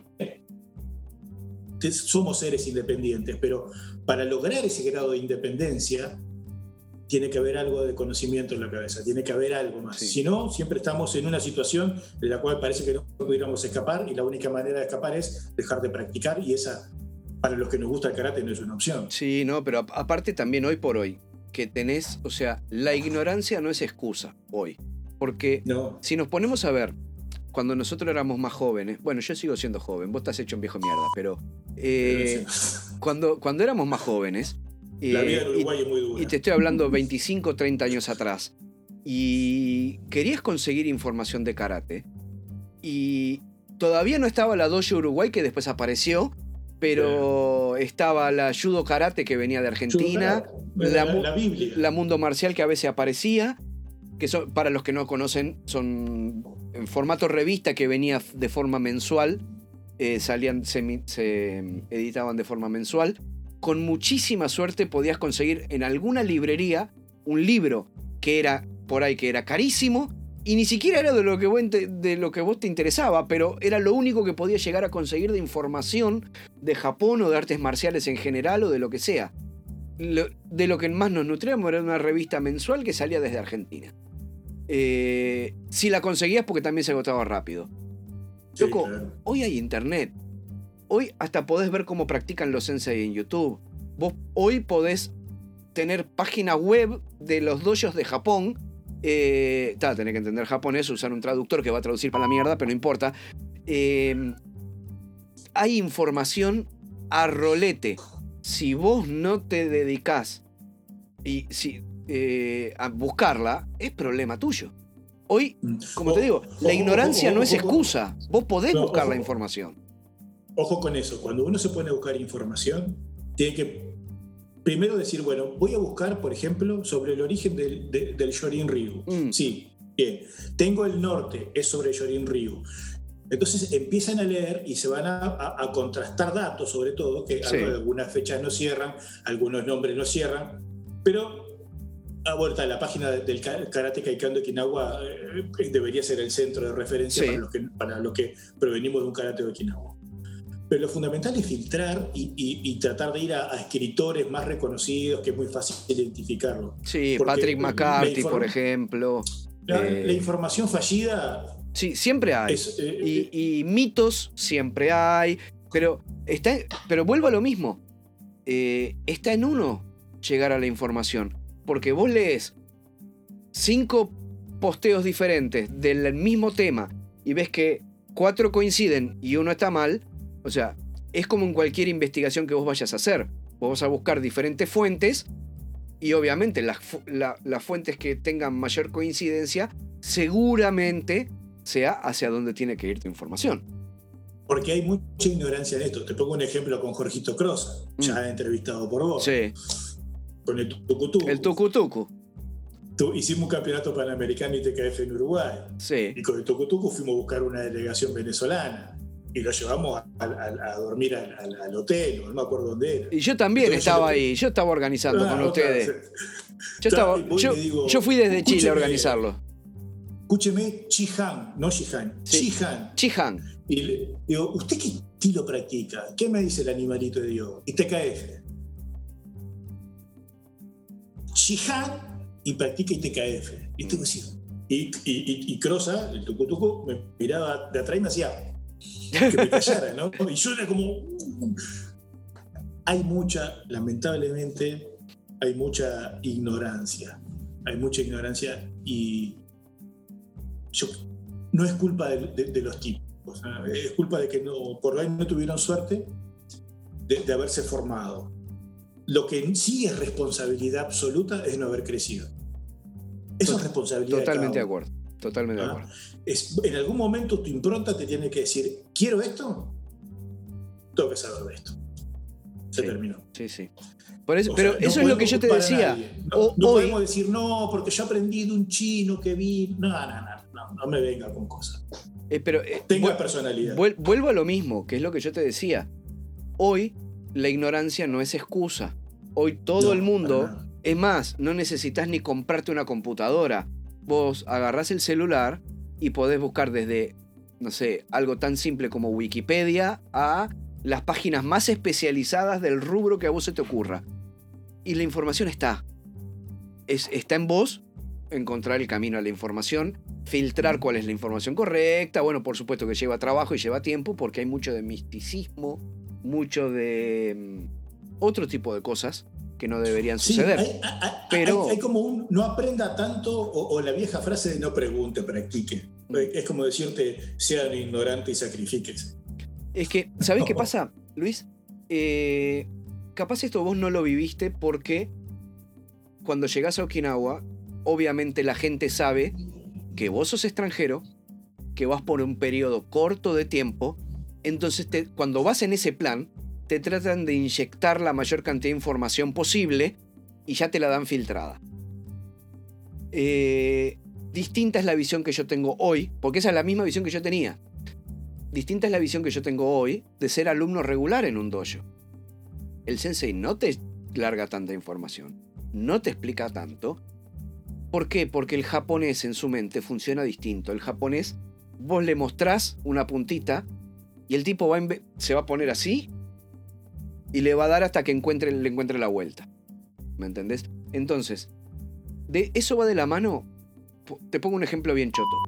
¿Cuánto tarda, por ejemplo, en Uruguay, en promedio, por supuesto que va a variar de la escuela, va a, practicar, va a variar según el practicante, va a variar según el sense, la cantidad de veces por semana, etc. Pero en promedio, ¿cuánto tarda una persona en llegar a ser cinturón negro hoy por hoy? No, ah, bueno, hoy es, es bastante más simple. Hoy capaz que en 5 o 6 años llega. Está, perfecto. ¿Sabes cuánto tardan en el dojo donde yo voy? Mm. Dos, máximo tres años. ¿Sabes cuál es la diferencia? ¿Y por qué logran ese nivel en, un plazo más corto? No es porque, porque son japoneses solo iluminados. Es por el esfuerzo que le meten los tipos. Vos llegás al dojo en Uruguay y ¿qué hace la gente? ¡Eh, cómo andás! ¿Qué sé yo? ¿Que tu vieja? ¿Cómo anda? ¿Tu señora? Tómate un mate. Eh, conversá hasta cinco minutos después de, la hora que empezó la clase. seguimos conversando y pelotudeando. Acá los tipos te llegan media hora antes al dojo, se cambian y se ponen a practicar. Solos. Y llega otra persona y se pone a practicar, agarra otro rinconcito y se pone a hacer quijón, o se pone a hacer kata, o se pone a hacer lo que sea. Entonces, sumale, suma esas horas de vuelo, porque karate no es más ni menos que horas de vuelo. Entonces, si vos sumás media hora por tres veces por semana, o sea, en una semana te sacaron una hora extra. una, clase, una clase extra en una semana. ¿Me entendés? La evolución es. Entonces, y los tipos le dan y le dan, o sea, se ponen a practicar lo que no entendieron. O lo que les trató de explicar el sensei la vez anterior y no lo terminaron de cazar. Entonces están pa, pa, pa, pa. Hasta que lo sacan, hasta que entienden cómo funciona. Porque karate es algo que todo el mundo repite, pero nadie lo termina de entender. Es repetición. Es, es repetir, repetir, hasta que incorporás. Y una vez que lo incorporás y tu cuerpo va solo, hasta que tu cuerpo hace como ese clic y se pone en piloto automático para algunas cosas los tipos lo tienen de serie, eso, acá. Entonces, vos ves que tienen una acumulación de horas mucho mayor. Entonces, es, se trasladan esos dos o tres años tranquilamente a los cinco o seis que te llevan a Uruguay. El tiempo es el mismo, lo único que más compactado, porque los tipos aprovechan más. Los tipos no preguntan en la clase, no interrumpen la clase, no cuestionan al sensei, los tipos se callan y practican. Entonces, los sen pero esa es la idiosincrasia japonesa. Nosotros, los occidentales en general, no, no los latinos, sino los occidentales en general, necesitamos por ahí la información más directa o más digerida o más lo que sea para entender o entender desde el ejemplo y, que te lo expliquen de otra forma para que lo podamos eh, incorporar. Funcionamos distinto.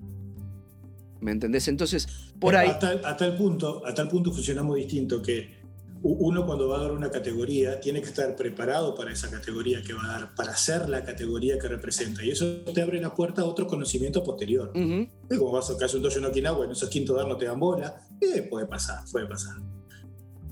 Pero yo, ah, y acá se escucha en Uruguay, no, yo tuve 7 años, 12 años para ser cinturón negro. Ah, primer dan fui 14 años. ¿Sos burro? ¿Cuál es el problema? ¿Por qué no le pones onda y, y practicas para poder dar el examen? ¿Qué tiene de, honroso? Es como decir, no, yo tercero de escuela lo hice cinco veces. no, seas malo que yo fui 13 años primer dan, culeado. bueno, eso, es un error. Pero eso es un error enorme. No está bien. No, está, no tiene que evolucionar. A ver, 13 años primer dan. Cuando te dieron el segundo, ¿no te sentiste con más ganas y responsabilidad de aprender? No refrescaste, no te sentiste motivado. Sí, bueno, es que justamente en realidad yo, yo me, trataba de pasar desapercibido para que no me digan de dar examen. ¿Por qué? Porque yo sabía que por ahí me decían para dar examen, pero yo no me sentía preparado para tener el grado siguiente. bueno, pero eso es otra cosa. Es un, tema, es un tema muy personal. Eh, pero más allá de eso, eh, que, no es una cuestión impuesta de decir, no, para después decir, no, tuve 13 años siendo segundo a ver, haceme el kata. No importa cuántos años tuviste para hacer, para hacer una categoría. Me importa lo que sos en este momento. Si tu evolución no justifica lo que sos. Hay, algo, que se está, perdiendo, sí, claro. Es que, a ver. ¿Fue el tiempo, el tiempo mal invertido o una categoría mal dada? Es que más allá de eso, yo también, a mí me pasa, por ejemplo, que. Pero también vuelvo a lo mismo, es algo muy personal mío, ¿no? Que por ahí. En la escuela que yo estaba, se usaba, que es un invento que se empezó a hacer en Argentina, porque acá en Japón no se usa y vos lo sabés, las rayitas para, en el cinturón para marcar la cantidad de danes que vos tenés. Eso es un invento. Eh, pero entonces, por eso yo nunca usé rayitas en el cinturón, porque te, te miraban las rayitas para ver, a ver si se te podían poner delante en la fila. Eh, y vos lo, después se te ponían delante. ¿Vos qué dan tenés? Me preguntaban, porque yo no usaba rayita, entonces me preguntaban, ah, bueno, ok, y se me ponían delante. Y después practicando, eran unas cagadas los tipos. Entonces, sí, tendrás muchas rayitas, pero tu práctica no, se evidencia. Con esto no quiere decir que yo sea un fenómeno, no lo soy y tengo un montón para aprender.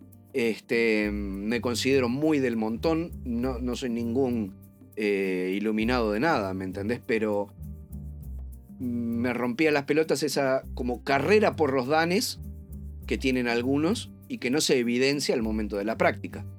Entonces, en lo personal yo prefiero, ¿sabes qué? Prefiero que digan, por decirte una chotada, pa, qué buen primer dan, y no que me digan, pa, mirá, qué espantoso quinto dan. Igual estén seguros que si están en una escuela seria y de verdad, por más danes o, o Q que se pongan al principio, siempre llega el momento de la regulación, siempre llega el momento de la verdad. Ah, Hay un momento que te van a dar la categoría que corresponde y no otra.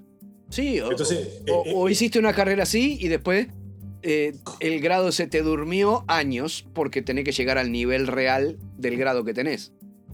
Exacto, si tu examinador es exigente, puede ser que no, que no pases de categoría, como ha pasado en, en algunas. Por lo tanto, estar orgulloso de no haber evolucionado debe ser de las cosas más eh, terribles que puede el ser humano tener.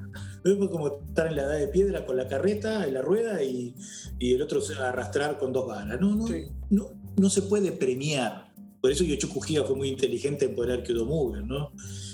Hay, hay, cosas, hay, hay, esas cositas de esta isla hermosa que, que tiene tanta vivencia. Bueno, a ver, sobrevivieron a un desastre enorme Mm. Yo creo que la gente que pasa por catástrofes, ya sean naturales o catástrofes creadas por el hombre, maduran y evolucionan mucho más rápido que una sociedad como la nuestra, por ejemplo. Totalmente. Que no tiene esas, esas cuestiones. Totalmente. Entonces valoran más la vida, valoran más el tiempo, valoran más un montón de cosas que nosotros no, no lo valoramos porque nunca fuimos privados, ni por naturaleza, ni, ni, por el hombre, de, ese tipo de cuestiones. Yo creo que eh, eh, justamente Okinawa, los Países Bajos, han, evolucionado de una manera que nosotros no, lo comprendemos. Pero mira, acá en, Japón en, general, eh, yo creo que va mucho en el tema de concepto de comunidad y, de unión en la sociedad. Por ejemplo, tienen un, un concepto de sociedad unida y de comunidad que ojo, no estoy tocando temas políticos, no estoy hablando de comunismo, porque no es un, es un país que, no, que, no es comunista, es un país que es em, extremadamente individualista en muchas cosas, pero todos con mucha conciencia de sociedad, al punto de que, a ver, acá cayeron dos bombas nucleares. Destrozaron el país en los puntos estratégicos productivos, ¿me entendés?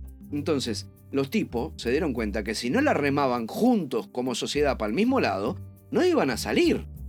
¿Me entendés? Y encima, en toda esa evolución de intentar recuperarse económicamente, de recuperar la producción de cosas, de recuperar la economía, si no les venía un tsunami, les venía un terremoto, se salía un volcán de mambo, eh, y los tipos, ah, cada, cada tanto, pa, les viene un balde de agua fría. Cada tanto, pa, balde de agua fría. Los tipos salen. ¿Por qué? Porque ponen esfuerzo en común. ¿Me entendés? Porque los tipos piensan en el otro. O sea, yo voy, la clásica, ¿no? Eh, mis derechos terminan donde empiezan los de los demás, pero los tipos lo ponen en práctica. Nosotros nos cagamos en eso. ¿Me entendés? Mm. Yo me fijaba la otra vuelta, seguro te acordás cuando hubo un tsunami en Fukushima hace unos años atrás y reventó la central nuclear en Fukushima. Entonces, obviamente, en ese momento se cortaron todos los servicios. Agua, luz, todo. Gas. Y yo miraba en el informativo y veía, había como una especie como de estación de servicio donde daban agua para la gente ahí del pueblo, ¿no? Entonces vos ibas con tu bidoncito, con un balde o lo que sea. Y entonces va una señora y se pide el bidón, tenía un bidón como de 5 litros, por la mitad. Y se, se come una cola de dos cuadras para llenar medio bidón. Entonces el, el- el periodista le dice, disculpe señora, ¿y por qué lleva tan poquita agua? No, porque con esto para hoy me alcanza. Y si yo hoy llevo más agua, capaz que a otro no le no, no- no alcanza el agua para alguna persona. ¿Me entendés? Si, si eso llega a pasar en Uruguay, yo como uruguayo, yo, Matías, voy con cinco Me bidones, bidones. me meto en la cola, lo lleno los bidones hasta, la- hasta el bordecito y el que viene atrás que se cague. ¿Me entendés? Entonces, Sí. poder encontrarte, que por supuesto es una desgracia, pero eh, poder chocarte con desastres naturales, cosas que nosotros nunca vivimos, te ayudan a crecer como sociedad. Y yo creo que eso es fundamental. Totalmente. Para eso hay que conocer, hay que conocer un poco la historia, ¿no? Eh, El que tenga la oportunidad que, que- que lo haga. Ha- Hay dos lugares que, que en Okinawa hay que conocer y no son doyos de karate. Pero hay que conocerlos para, para, para, enten- para tratar de enten- no entender porque es imposible, pero pa- para arrimarse un poco a lo que sucedió. Es, uno es el Memorial de la Paz Ujú. y el otro son las catacumbas. En esos dos lugares uno entiende cómo se puede empezar de cero una sociedad y evolucionar a lo que han evolucionado. Desde la- el fin de la Segunda Guerra Mundial hasta ahora, Okinawa nos ha dado 25 vueltas. Y Okinawa en Uruguay, creo que yo hice el cálculo y creo que cabe unas 15 veces. Sí, Okinawa tiene... es más largo Sí. y es más ancho que, que Okinawa. Y a Es ver, increíble. Okinawa tiene la población de Montevideo. Toda la isla tiene la población de Montevideo. Es un millón y medio. No, eh, eh, no, no, están, no, ellos están en 3 millones, 3 millones 800. Están- Tienen un poco más de habitantes que nosotros. ¿Sí? Lo- sí, sí, t- tienen más habitantes que nosotros. Y, so- es un- y mucho menos territorio, ¿no? Sí, no, el Pero territorio a, es a muy ver, ínfimo. a, a- a lo, a lo que voy es cuando uno va en las catacumbas, por ejemplo, eh, eh, no, no solo por el aspecto bélico, va a las catacumbas y entiende el sacrificio. sí. ¿no? Y después va al Memorial de la Paz y entiende el- lo, lo que suce- lo- lo que sucedió y comprende lo de las catacumbas. Y cuando está en las catacumbas co- comprende por, por- por qué decidieron hacer todo eso en función de lo, que, de lo que estaban viviendo. Eh, El peor enemigo a veces es el, es el de adentro, porque la, la intervención de Japón es triste y lastimosa. ¿no? Yo tengo un par de libros ahí con fotos Sí. que son, son, son, son muy tristes. Sí, como- sí, Japón como- se portó cómo- muy mal con. Okinawa. Mu- Muy, mal. Eh, viendo eso, y uno sale del museo, de las catacumbas y vuelve a la calle y, y entiende la, la alegría de la, de la vida que tienen y, y cómo llevan la vida estas personas. Totalmente. Y como de- decía hoy al principio, cómo con la austeridad eh, pueden ser felices. Y, y austeridad, les digo, eh, en el hotel, bueno, las tres veces que fui, fui al mismo hotel, eh, ¿cuántos son? Dos, dos platos, dos tenedores, dos un cuchillo, dos cucharas, juego palito, dos vasos. No necesitamos más. Austeridad. Y uno aprende a vivir con eso un montón de días y, y después viene a su casa y tiene 300 vasos, 400 platos. Eso Sí. sí, me quedó, ¿ves? Eso sí lo, lo Sí, sí. adopté. Y, y- Yo sí, y hay la- algo que no lo usé durante tres meses, se fue automáticamente. y Me también quedo con lo que necesito. cómo los tipos se dan el tiempo para disfrutar de cosas simples.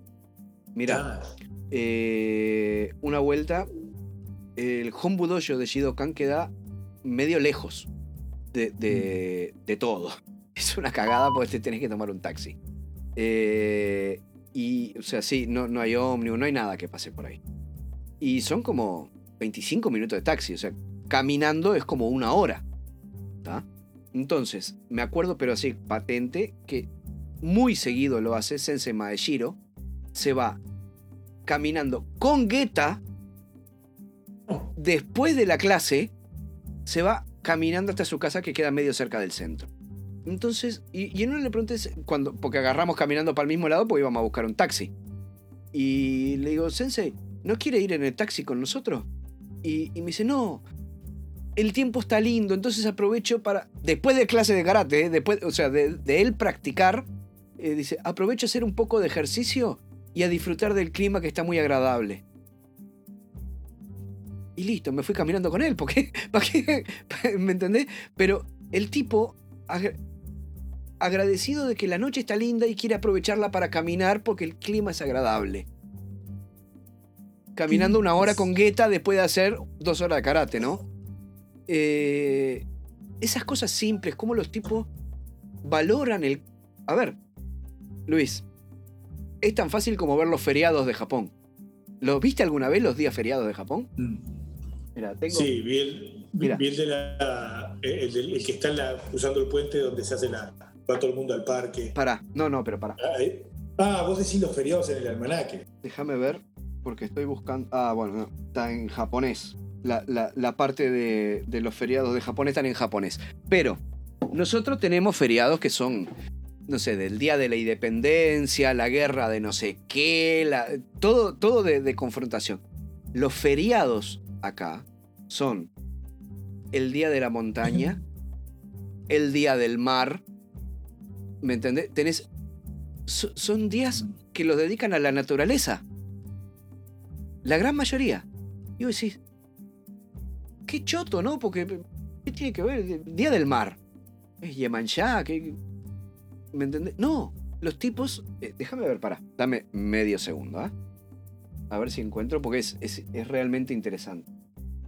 Bueno, por supuesto que tenés eh, Año Nuevo, eh, tenés el año del el día de la mayoría de edad, qué sé yo, el día de la fundación del país y el cumpleaños del emperador. Ahí vamos bien. Pero tenés el equinoccio de primavera, tenés el día verde, tenés el día del mar, el día del deporte, el día de la montaña, eh, el día del equinoccio de otoño, este, el día del respeto a los ancianos, tenés el día de la cultura. Entonces, fíjate las cosas simples que son los feriados y que uno por ahí son cosas que las da por sentadas y no, no les presta atención. Entonces, culturalmente, como volviendo al inicio de la conversación, hay muchas cosas que podemos aprender y empezar a valorar y empezar a transmitir como profesores de karate, más allá del movimiento físico en sí, de la parte cultural, de cómo apreciar ciertas cosas que nosotros. Las tenemos eso- y no las que- valoramos. que- Hay gente que no las la- tiene. la- después de cierta edad, la docencia de karate va más allá de la técnica. Va más allá de eso. Va, va a tratar de, de- de- de formar, de, colaborar con la formación del individuo Mm, y, y de, tratar de mejorarlo. Y si vos mejorás a uno y ese uno colabora a totalmente mejorar un grupito en el dojo, y ese dojo, y esa gente traslada, como dice el dojo kun, esas enseñanzas a la, a la sociedad, lo vamos mejorando. El tema es que, ¿por qué no ha sucedido? Bueno, porque no todos hacen karate o no todos hacen algún arte marcial así de ese tipo. Y porque la idiosincrasia nuestra es muy fuerte, ¿no? Entonces, Y porque muchos no terminan entendiendo lo que hay que hacer y como decíamos antes, se ponen en personaje y buscan destacar su figura antes que eh, lo que es exactamente la transmisión de, de- de las cosas importantes, ¿no? Y bueno, yo creo que es, eh, va un poco, eh, yo creo que estamos de acuerdo y es algo que tendríamos que fomentar claro.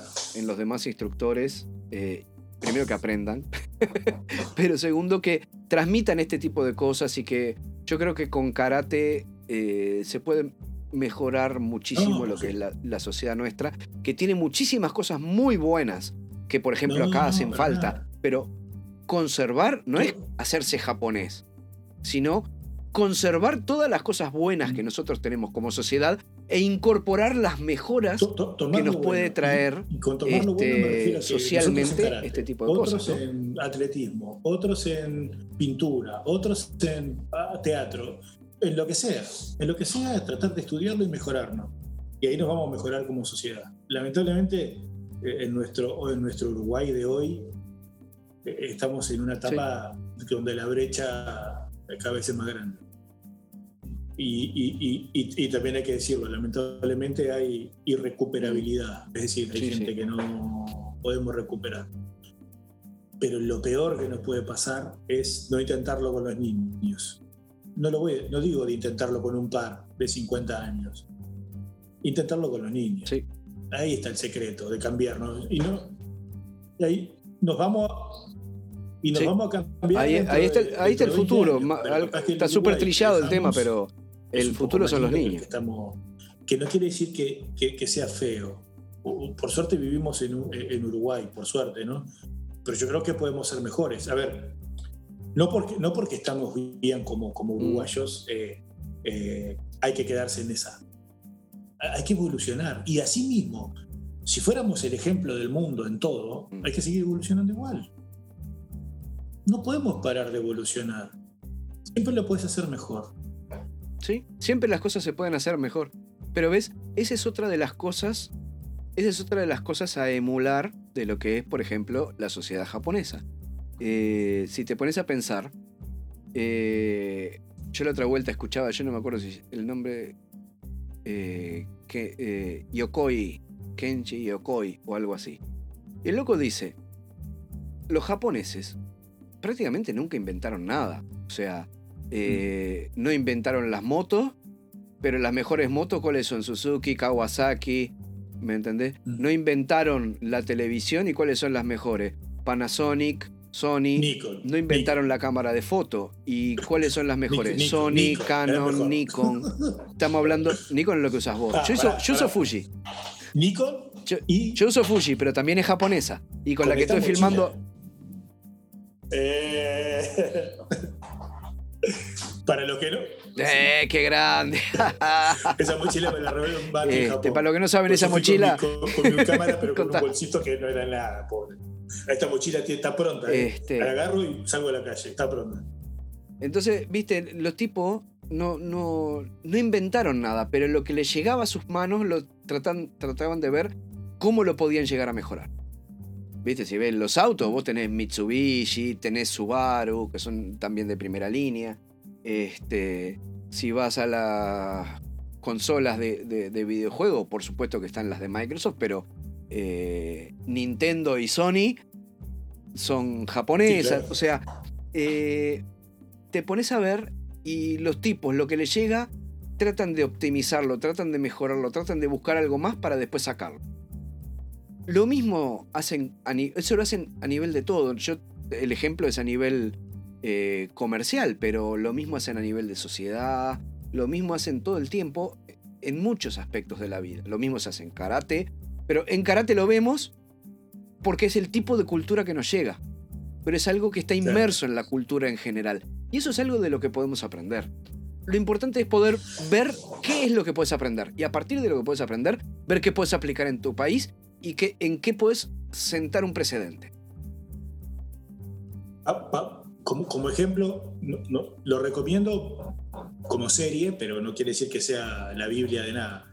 Ah, hay una, hay una serie en Netflix que se llama Bar de Medianoche. Ah, buenísimo. Se trata de Sí, la, la, vi, la vi, la vi. Van dos temporadas. Y lo que uno aprende de cómo es la sociedad japonesa en 24 capítulos es impresionante. No hay que mirarla como una, como una película. Hay que mirarla como, bueno, me voy a sentar a aprender. Y aprende modales, aprende saludos, aprende modismos, aprende idiosincrasia, aprende, aprende el, respeto que se tienen a, las cosas, la importancia, las ganas de vivir, cómo tratan sus propios problemas, cómo se aíslan. Eh, ver cómo se aíslan en, en, tres metros cuadrados es increíble, cómo, pueden abstraerse de todo y estar solos, aunque alguien esté al lado. Esa serie, para entender un poco la cabeza, no de los quinohuenses, sino más bien del japonés, en general. Es genial. Pero a ver, mira, ah, ya que tocaste el tema de esa serie, hay un capítulo que te debes de acordar, que es el del tipo que, que trabaja en el teatro, que es cómico. Sí. Y ahí, ¿qué aprendes? Vos decís, el capítulo es una chotada. Pero, ¿qué aprendes? Para los que no la vieron, pero secundo la emoción, mm apoyo a Luis, mírenla. Pero con este ejemplo se puede entender un poco cómo podemos aprender de esta serie. Trata de un tipo que es, cómico y trabaja en un teatro haciendo eh, tipo stand-up y, sketch cómicos. Y está uno que era como su alumno, digamos, como su, su che pibe, haceme esto, esto, aquello. Y ese flaco se convirtió en superestrella, eh, le, eh, superó a su maestro, digamos. En- es estrella de televisión. Van con él eh, por la calle y todas las mujeres le piden para sacarse foto con él. Y. Pero el tipo nunca deja de atender a su sensei, digamos. El tipo va a visitarlo, está pendiente de él. Al viejo le dan celos de su alumno, porque va caminando por la calle y a él ni lo reconocen, pero su alumno, todas las mujeres quieren sacarle la, foto con él. Y el, y el sensei lo trata, le vienen los celos y lo trata re mal, pero re mal.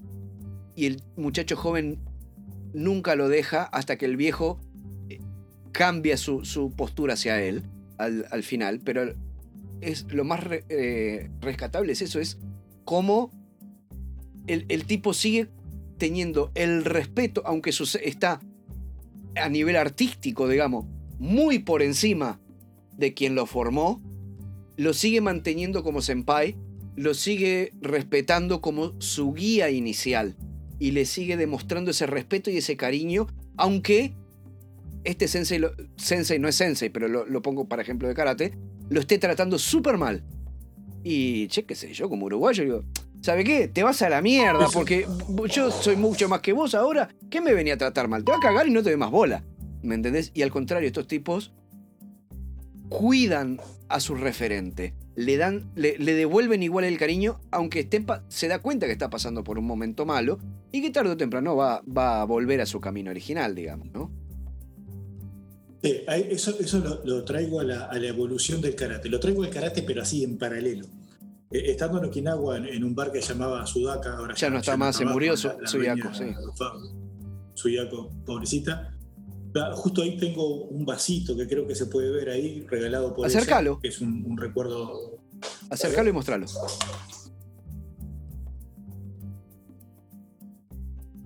Me, me- me obsequió dos, eh, uno, uno verde y uno marrón. Uno para, para tomar agua mori y el otro para, para, para tomar agua. Es un, un regalo que atesoro, pues, pues, pues, lo fue a buscar, lo trajo, bueno. Pero eh, a lo que voy es, ella había arreglado una, una, una charla con Onaga Sensei. Sí. Estaba presente Daniel Kogan, estaba presente Valve Sensei también. Y de todo lo que dijo, de todo lo que dijo, dijo algo muy parecido a esto que estás diciendo. Eh, dijo que uno tiene que practicar karate para superar a su sensei. O sea que, y, la dejó ahí. Fue como un... ¿Qué, qué está diciendo, chavo? Y después agregó, porque si no hacemos eso, no le estamos dando nada al karate. Ahí está la cuestión. No hay que tener la figura ya. Hay que tratar de evolucionar, no, por la competencia insana de ser más que tu sensei, sino para que tu karate crezca y para que el karate se enriquezca y siga creciendo y siga generando más cosas. Nadie habla de que el Shishotoke va acá, acá o el Uchi o lo que sea. No, no, no se trata de eso, se trata de crecer como personas, como individuos, para enriquecer el arte que estamos haciendo. Siempre vas a querer a tu sensei, siempre, por, estés peleado, no estés peleado, sie- siempre va a haber un respeto, siempre va a haber una consideración. Pero el esfuerzo que él, hizo por, porque vos seas algo en karate, lo tenés que, se lo tenés que agradecer siendo un poco más, empujando siempre hacia arriba. E- Esa parte también de, ese, episodio donde eh, donde el alumno obviamente es más que su maestro, pero empujó el arte de su maestro hacia arriba. Por eso me vino, a la- me vino a, a la mente esto de, de Onaga, de Onaga Sensei, porque fue como cuando lo dijo y terminamos y nos fuimos, ¿viste? Te, te queda hasta hoy e- ese, ese momento ahí en el bar Sudaka. eh, fue- eh, me sigue resonando en la cabeza. No, no puedo parar de pensar cuando hablo de karate de ese ejemplo, del, del superarse, porque va de la mano del Kyudo Mugen, va de la mano. Solo que él le puso una escala más, le puso una meta o un techo y dijo, bueno, hay que saltarlo, hay que ir por arriba. Después dijo mil locuras más, todas divinas, pero esa me quedó grabada a fuego. Mira, Luisito, para co- como ref- reflexión final antes de redondear, porque sé que te- se te está haciendo largo para vos que te tenés que madrugar mañana, este, pero decime si no es así. En karate, sobre todo acá en Japón, donde se aprende más, es en el bar luego que terminó la práctica. Sí, claro. Sí, claro. ¿O no? Sí. Sí, pero, pero hay que tener una gran cualidad para eso. y la cualidad que yo veo para eso es que vos tenés que tener ganas de escuchar.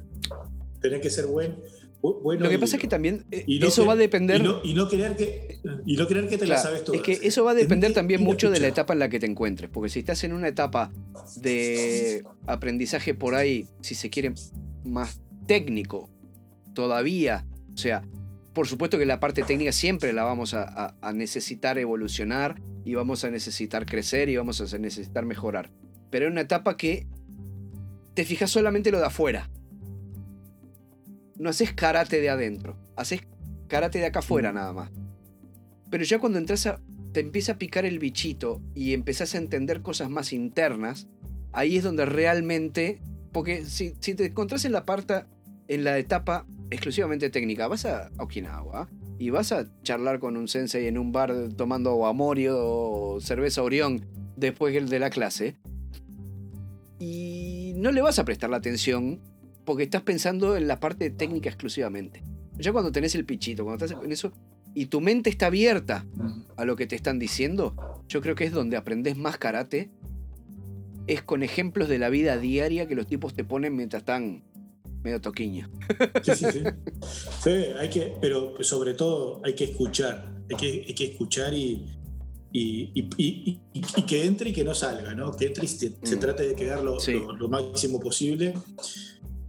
Porque la, enseñanza del karate, si bien eh, eh, vamos siempre a hablar del, karate de dojo, ¿no? un karate de tatami deportivo, eh, no está disasociada de la vida yo pienso como si el karate yo lo, me voy a poner en okinawense de principio del siglo XX.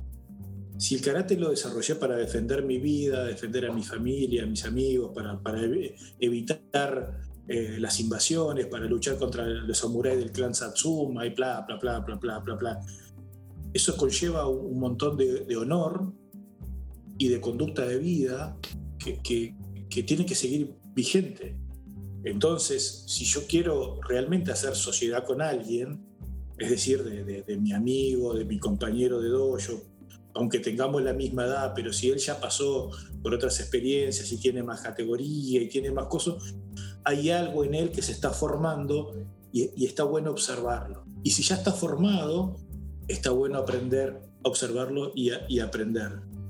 E, es una característica fundamental del karate que toda la parte práctica y física es eh, el, plato, los cubiertos, el, fideo, la panceta, el huevo, el, morrón, etc. Pero la parte del toque final de esa sopa, de esa sopa, se la da el chef que no lo ves, que está en el fondo y que tiene esa maestría de hacerlo.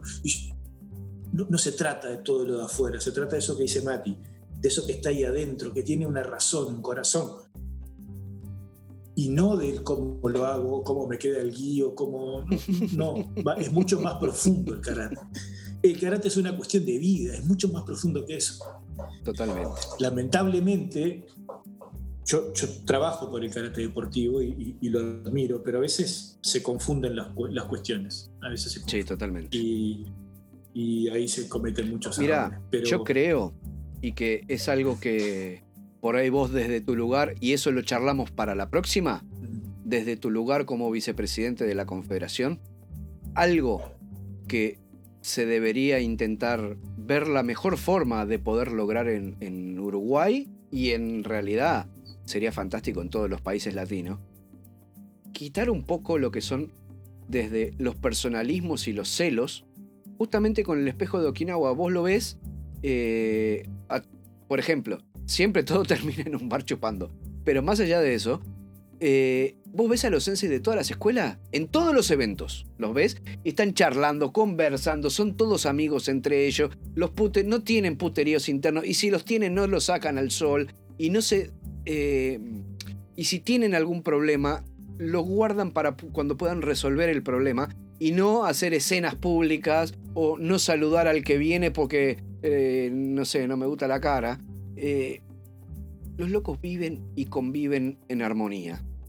Y yo creo que eso hace mucho al crecimiento del arte marcial en, en Okinawa y por supuesto que es algo que es 100% trasladable a nuestros países.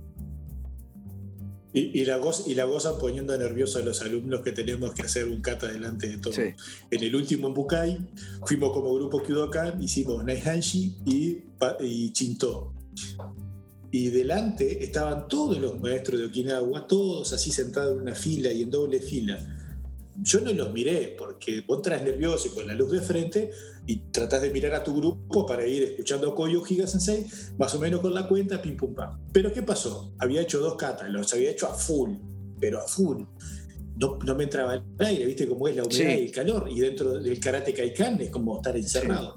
Entonces, cuando todo el mundo sale, yo era el último encima en salir corriendo, tenía que dar la vuelta por un biombo y volver a entrar a hacer mi kata solito. En ese momento que, estoy parándome, dije, no mires al frente. Pues tenía Minoru y Gaona, ¿no? No mires al frente, no mires, no mires, no mires. Te cagaste las patas.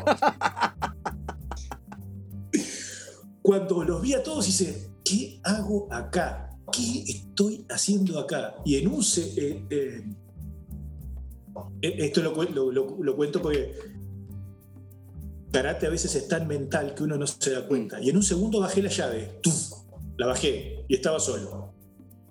Y hice kata. Terminé, saludé, no, de nuevo, no mires al frente, ahí me controlé y me fui. Y cuando me fui, que terminó, todos pasaron a saludar y felicitar al grupo. Ese momento, cuando los ves a los tipos ahí y te están así, mirándote yo creo que ellos se están cagando de risa por dentro. Sí. Mirá cómo está el gordo, no puede más. Se muere una. Están apostando. ¿A qué minuto se muere? ¿En, cuál movimiento del kata se, ahoga? Se va a morir. Yo, y creo que ahí, un poco me lo gané. Pero fue de los momentos que vos decís, Ma, porque además te juro, Mati, me estaba repitiendo, y se lo había dicho a Adriana que estaba filmando, dije, no puedo mirar al frente, porque donde mire al frente, no, no voy a poder.